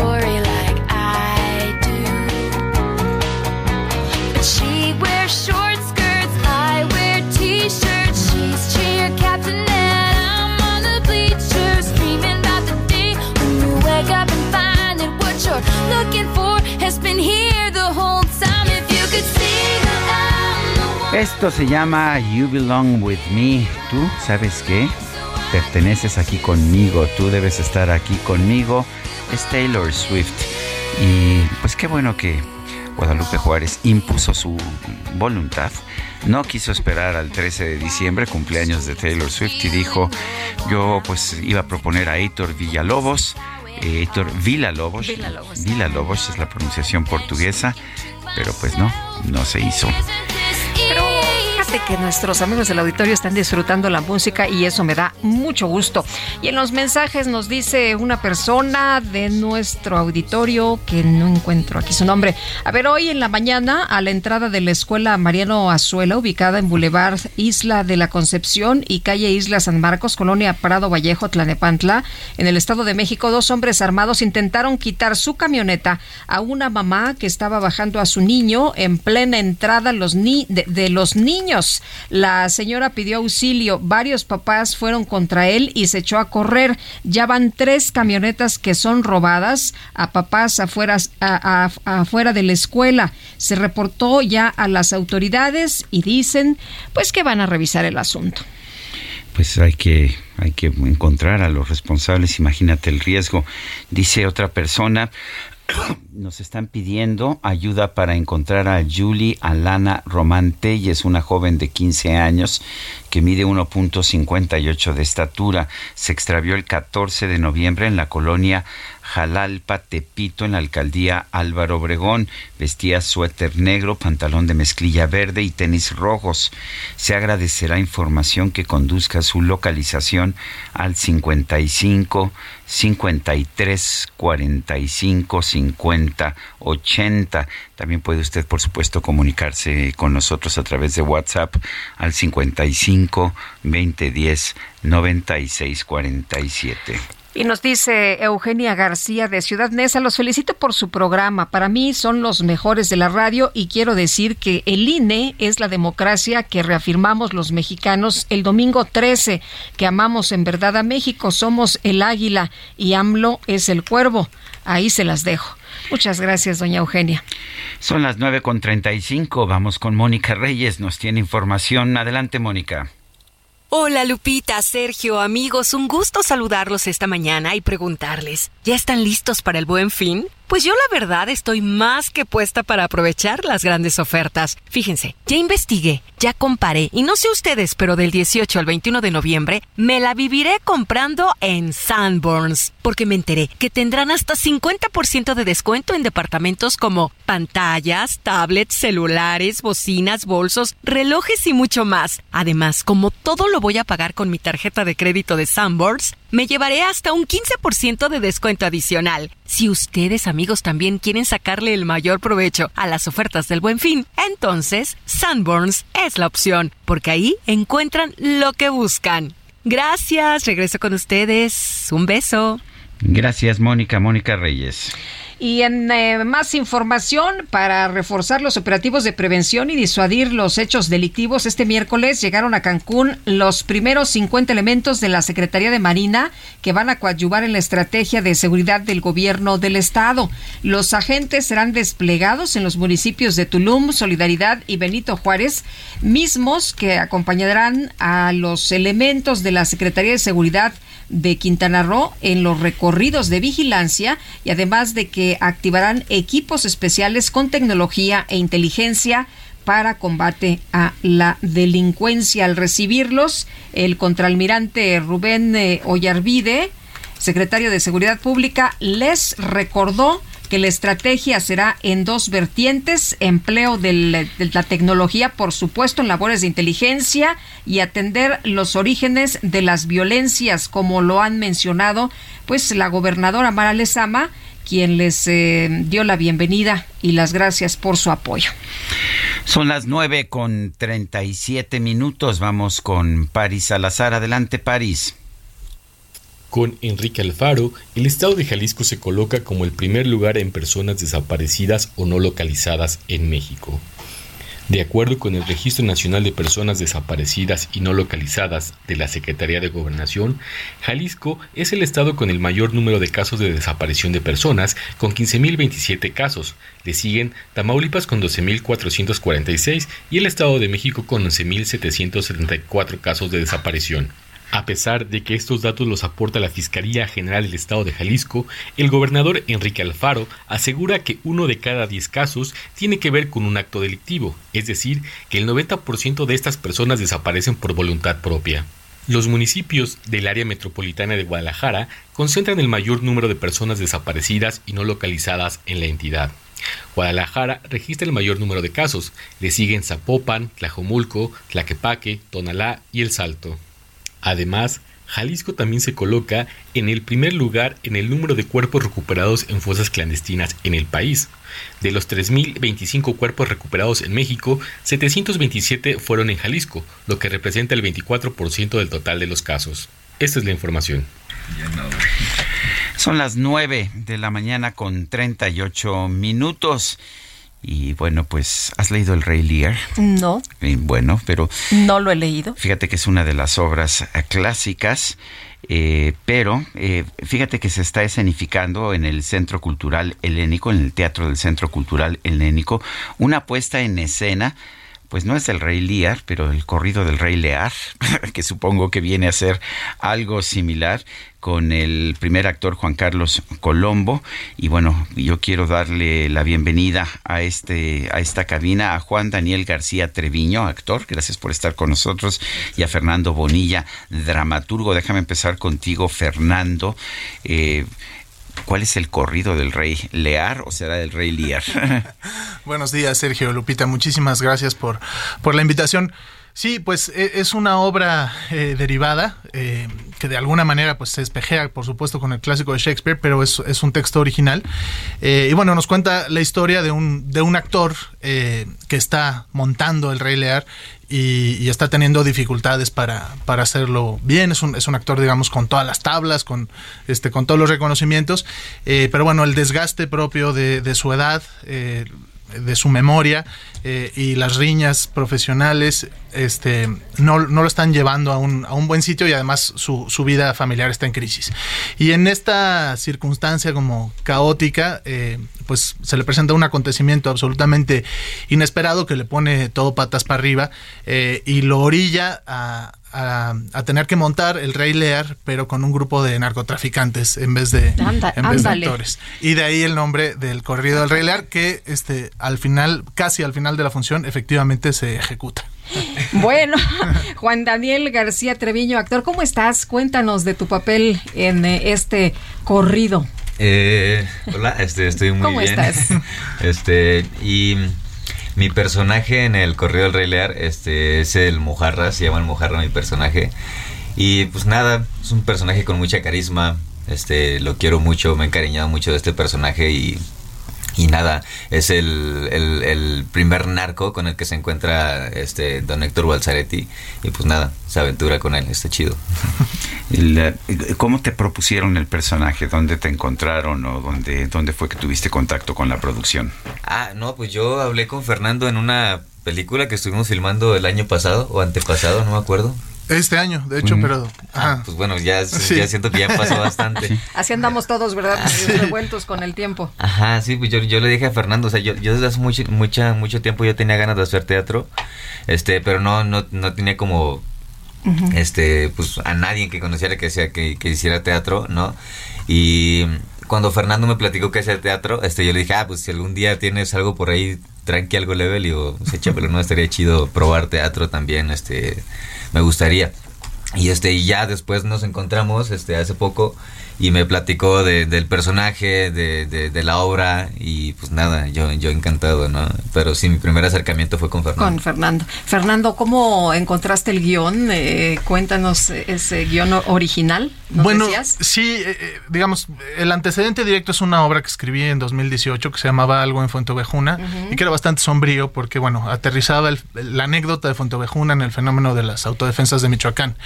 Eh, y la verdad es que era una obra bastante desoladora. Y a partir de ahí me entraron ganas de escribir algo, pues... iba a decir luminoso, pero, pero no puede ser del todo luminoso si estamos hablando de, pues de la espiral de violencia en la que estamos sumergidos desde hace décadas. Eh, pero sí se me antojaba explorar desde la comedia eh, algunos puentes, ¿no? Algunas, aunque sean individuales, eh, rutas de, de salida eh, a este fenómeno. Y entonces, bueno, pues el personaje que hace Dani eh, eh, y, y este eh, primer actor que interpreta a Juan Carlos Colombo, que podrían parecer personajes absolutamente disímbolos, se, se encuentran a través, de, a través del arte, a través del teatro, eh, eh, en, un, en un lugar eh, pues muy muy profundo y, muy primitivo quizás que es este pues quitando todas las diferencias de sus contextos no entonces bueno pues de verdad plantearnos eh, el arte como una palanca, como un mecanismo de transformación eh, social que, que, pues igual es más, más lento y, eh, y más difícil, pero, pero muy efectivo, ¿no? Eh, y ese fue como el, el- el punto de partida para, para escribir esto. Es una, es una comedia, pues, eh, aunque tiene tintes trágicos. y- Aunque el Rey Lear original era una es tragedia. una tragedia, por una supuesto. Fuerte tragedia. Absolutamente. Y, y- y digamos, la, la, los elementos trágicos de, de la obra de Shakespeare se, se, eh, se conservan. espejean, se espejean. ¿Qué muchísimo. significa eso? Pues que de alguna manera eh, eh, el personaje que es un actor y que no es un rey y, y que no está heredando un reino, este, de alguna manera pasa por todos los puntos por los que pasa el rey Lear en la obra de Shakespeare. Es decir, es, es una enorme derrota, se está enfrentando a su propio deterioro eh, y, está tratando de pasar su legado, su estafeta, y no hay nadie quien se lo reciba como él quisiera. eh, y, bueno, pues esta, esta línea difusa en la que eh, la demencia lo, lo- empieza a, a desdibujar, de alguna manera lo lleva a, a reencontrarse a sí mismo con, pues con su esencia y con sus, con sus verdades, ¿no? Este, entonces, bueno, eh, para quien conoce la obra de Shakespeare, este, encontrará guiños constantemente, pero este, para quien no la conozca también, también puede disfrutar perfectamente y entender la, la, la puesta. ¿Y dónde se van a presentar? ¿Qué días? Se están presentando ya, ¿no? Sí. En el Teatro Helénico estamos a las 8 de la noche, estamos hasta el 15 de diciembre. Pero Sí, sigue, ¿verdad? ¿Qué días? Ajá, hoy, o sea, el- este, vayan hoy, porque la próxima semana vamos a parar porque es el Festival de Clown en el Helénico y luego regresamos para dos últimas semanas. Estamos martes, miércoles y jueves. Muy bien. Pues gracias por la invitación a los dos. Eh, Fernando Bonilla, dramaturgo, Juan Daniel García Treviño, actor. Gracias por estar con nosotros. Muchas gracias. Muchas gracias. Hasta luego. Muy buenos días. Y nosotros nos vamos con Javier Ruiz. Adelante, Javier. Hola Lupita, ¿qué tal? Excelente mañana. Y Lupita, Sergio, pues tenemos importante munición de equipos de emergencia de la Guardia Nacional y principalmente elementos del heroico cuerpo de bomberos. Se registra un incendio en varios eh, respiraderos del drenaje que ubica justamente en la avenida Río de los Remedios, está en la zona de periférico en el municipio de Nexahualcoyotl. Se desconoce pues qué fue lo que provocó este incendio en los respiradores, sin embargo, pues lo que tenemos a la vista todavía son al menos ocho pues eh, respiraderos que están incendiados y por supuesto varias cuadrillas del personal del heroico cuerpo de bomberos que pues tratan de sofocarlo. Al oriente de la Ciudad de México, muy cerca del aeropuerto internacional, se pueden apreciar estas columnas de humo en color pues, prácticamente negro y bastantes bomberos que están tratando de sofocar el incendio. Se está acorralando ya todo este perímetro con personal de la Guardia Nacional y también del Ejército, justamente todas las personas que se encuentran en este punto han sido evacuadas y por supuesto también cerrada la circulación. Hay que evitar este punto, esto es muy cerca de la Avenida Central y también sobre periférico, de preferencia utilizar como alternativa pues el circuito interior para evitar la zona oriente de la Ciudad de México o también pueden hacerlo a través de la Avenida Central, esta aún está abierta la circulación. De momento, Lupita, Sergio, este reporte que tenemos. Javier Ruiz, muchas gracias. Estamos atentos. Buenos días. El 17 de noviembre se conmemora el Día Internacional de la Lucha contra el Cáncer de Pulmón. Es por ello que vamos a platicar con el doctor Francisco Holguín Sánchez, médico oncólogo. Doctor, ¿cómo está usted? Muy buenos días. ¿Qué tal, Lupita y, Sergio? Muy, buen, muy buenos días a ustedes y a su auditorio. Oiga, cuéntenos, tenemos que hacer una pausa. Muchos no conocemos, pues, eh, acerca de, de, este, de esta lucha que llevan eh, muchas personas. Es una enfermedad que puede llegar a ser mortal y, bueno, pues, como en otros tipos de enfermedades, pues es importante estar atentos, saber de qué se trata y prevenir. Cuéntenos, por favor. Claro, eh, el cáncer de pulmón, como bien lo mencionas, es bueno unas enfermedades muy frecuentes en, el mundo y en México. Y para arrojarte algunos datos y ponerlo en perspectiva, a, bueno, a nivel mundial, la Organización Mundial de la Salud reportó cerca de 2 millones de nuevos casos en el 2020 y, y casi, bueno, 1.8 millones de muertes. Y en México, algunas cifras que arroja Globocan, que es un repositorio donde hablan de, de, la casuística del cáncer en México, nos habla que en hombres y mujeres arriba de 20 años hubo más de 7.500 nuevos casos en 2020, siendo este el cáncer de pulmón la séptima causa de cáncer en México. Y cuando lo trasladamos en términos de mortalidad, es la quinta causa donde para ponerte una numeralia también reportó arriba de los siete mil casos de, vidas, a, muertes debidas a cáncer de pulmón en esta población. Es por eso que eh, el mes, este mes, el mes eh, de noviembre, donde se concientiza sobre el cáncer de pulmón para tomar riendas en el asunto sobre prevenirlo y bueno, si también existen estos factores de riesgo, acudir con el médico para que él o ella nos diga qué podemos hacer para cambiar la historia. Porque algo que hay un mensaje muy importante es que no porque se diagnostice cáncer, la luz está perdida. Hoy en día hay herramientas que se pueden utilizar para cambiar el curso de la enfermedad y por eso es imperativo que las personas acudan con su médico especialista. ¿Cuándo, ¿Qué tipos de síntomas son los que nos deben motivar a recurrir al médico? Eh, eh, excelente pregunta, eh, Sergio. Esto, un paciente que tiene antecedentes como es de, de tabaquismo, que está expuesto a humos tóxicos y, y, que el paciente ha estado con una tos, no, que una tos crónica, que pues nomás no mejora y que también el paciente, bueno, ha estado con pérdida de peso. Entonces, bueno, son estos síntomas, ¿no? Que si sumamos estos síntomas con los factores de riesgo, es muy importante que el paciente acuda con su médico para que él o ella le diga, bueno, qué estudios hay que hacerse por si se sospecha de cáncer, de inmediato cambiar el curso de, de esta enfermedad. Doctor, hay eh, personas que, que, no descubren ningún síntoma hasta muy tarde. Eh, por ejemplo, esto que me llama la atención, esto de, la tos, y ya cuando van a, hacerse alguna placa, pues ya les, les detectan que, que tienen ahí una situación eh, un poco avanzada. que ¿Tendríamos que estar cada año haciéndonos alguna placa de pulmón? Mira, se, se, ha hecho mucha investigación sobre hacer estudios de, de radiografía, de, tomografía, para la detección oportuna o temprana del cáncer pulmonar, sobre todo en aquellas personas que tienen eh, factores de riesgo. Y por eso es importante que, que todas estas personas que tienen esos factores de riesgos modificables, como es el tema del tabaquismo, realmente tengan un contacto estrecho con su médico pa, para que los esté vigilando y bueno, y, él da a determinar qué periodicidad tenga, se tenga que hacer alguno de esos estudios de imagen por en el momento que se sospeche algo que indique que es una lesión sugestiva de malignidad o de cáncer, de inmediato hacer las maniobras pertinentes para cambiar el curso de la enfermedad. Pero algo muy importante de mencionar, no porque se diagnostique cáncer, ya sea de etapa temprana o en etapas donde ya el cáncer está atacando otras etapa, otras partes del cuerpo, la lucha está perdida. Es importante por eso que estén con su médico en contacto estrecho porque él o ella les puede decir cómo se puede cambiar el curso de la enfermedad. Muy bien, pues tomamos nota y gracias, doctor, por hablarnos esta mañana precisamente de la importancia de esta lucha contra el cáncer de pulmón. Al contrario, gracias por el espacio y que tengan muy bonito día. Gracias. 9 de la mañana con 51 minutos.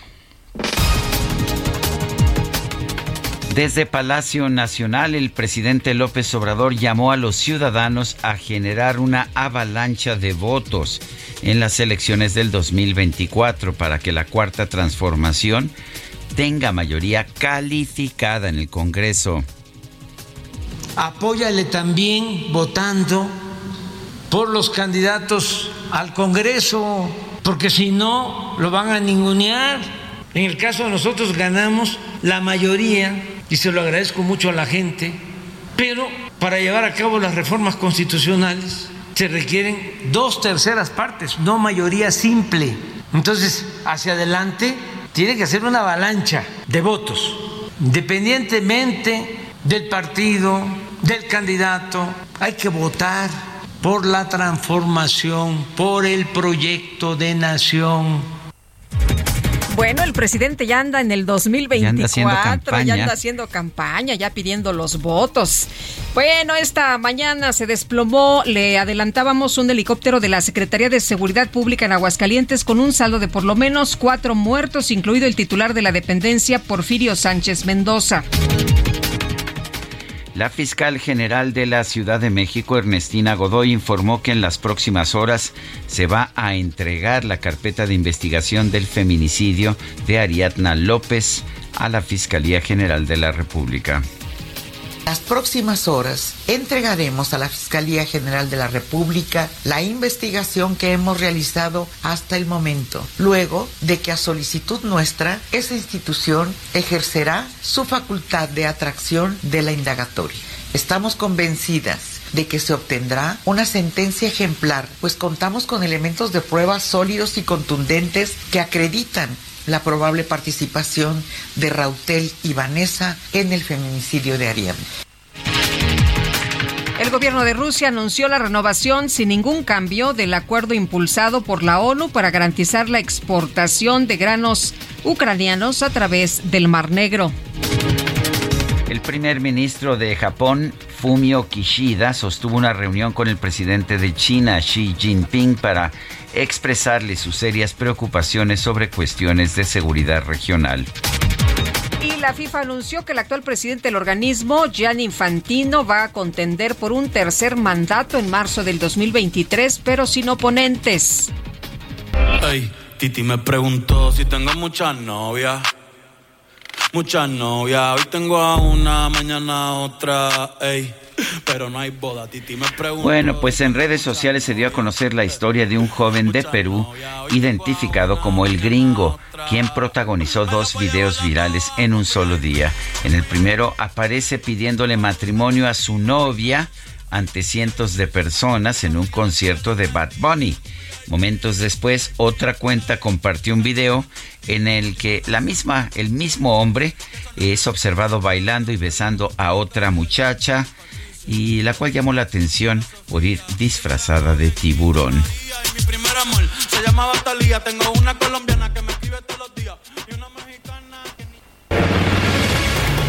Se nos acabó el tiempo, Lupita. Adiós, coman frutas y verduras. Hasta mañana, gracias de todo corazón. Heraldo Media Group presentó Sergio Sarmiento y Lupita Juárez.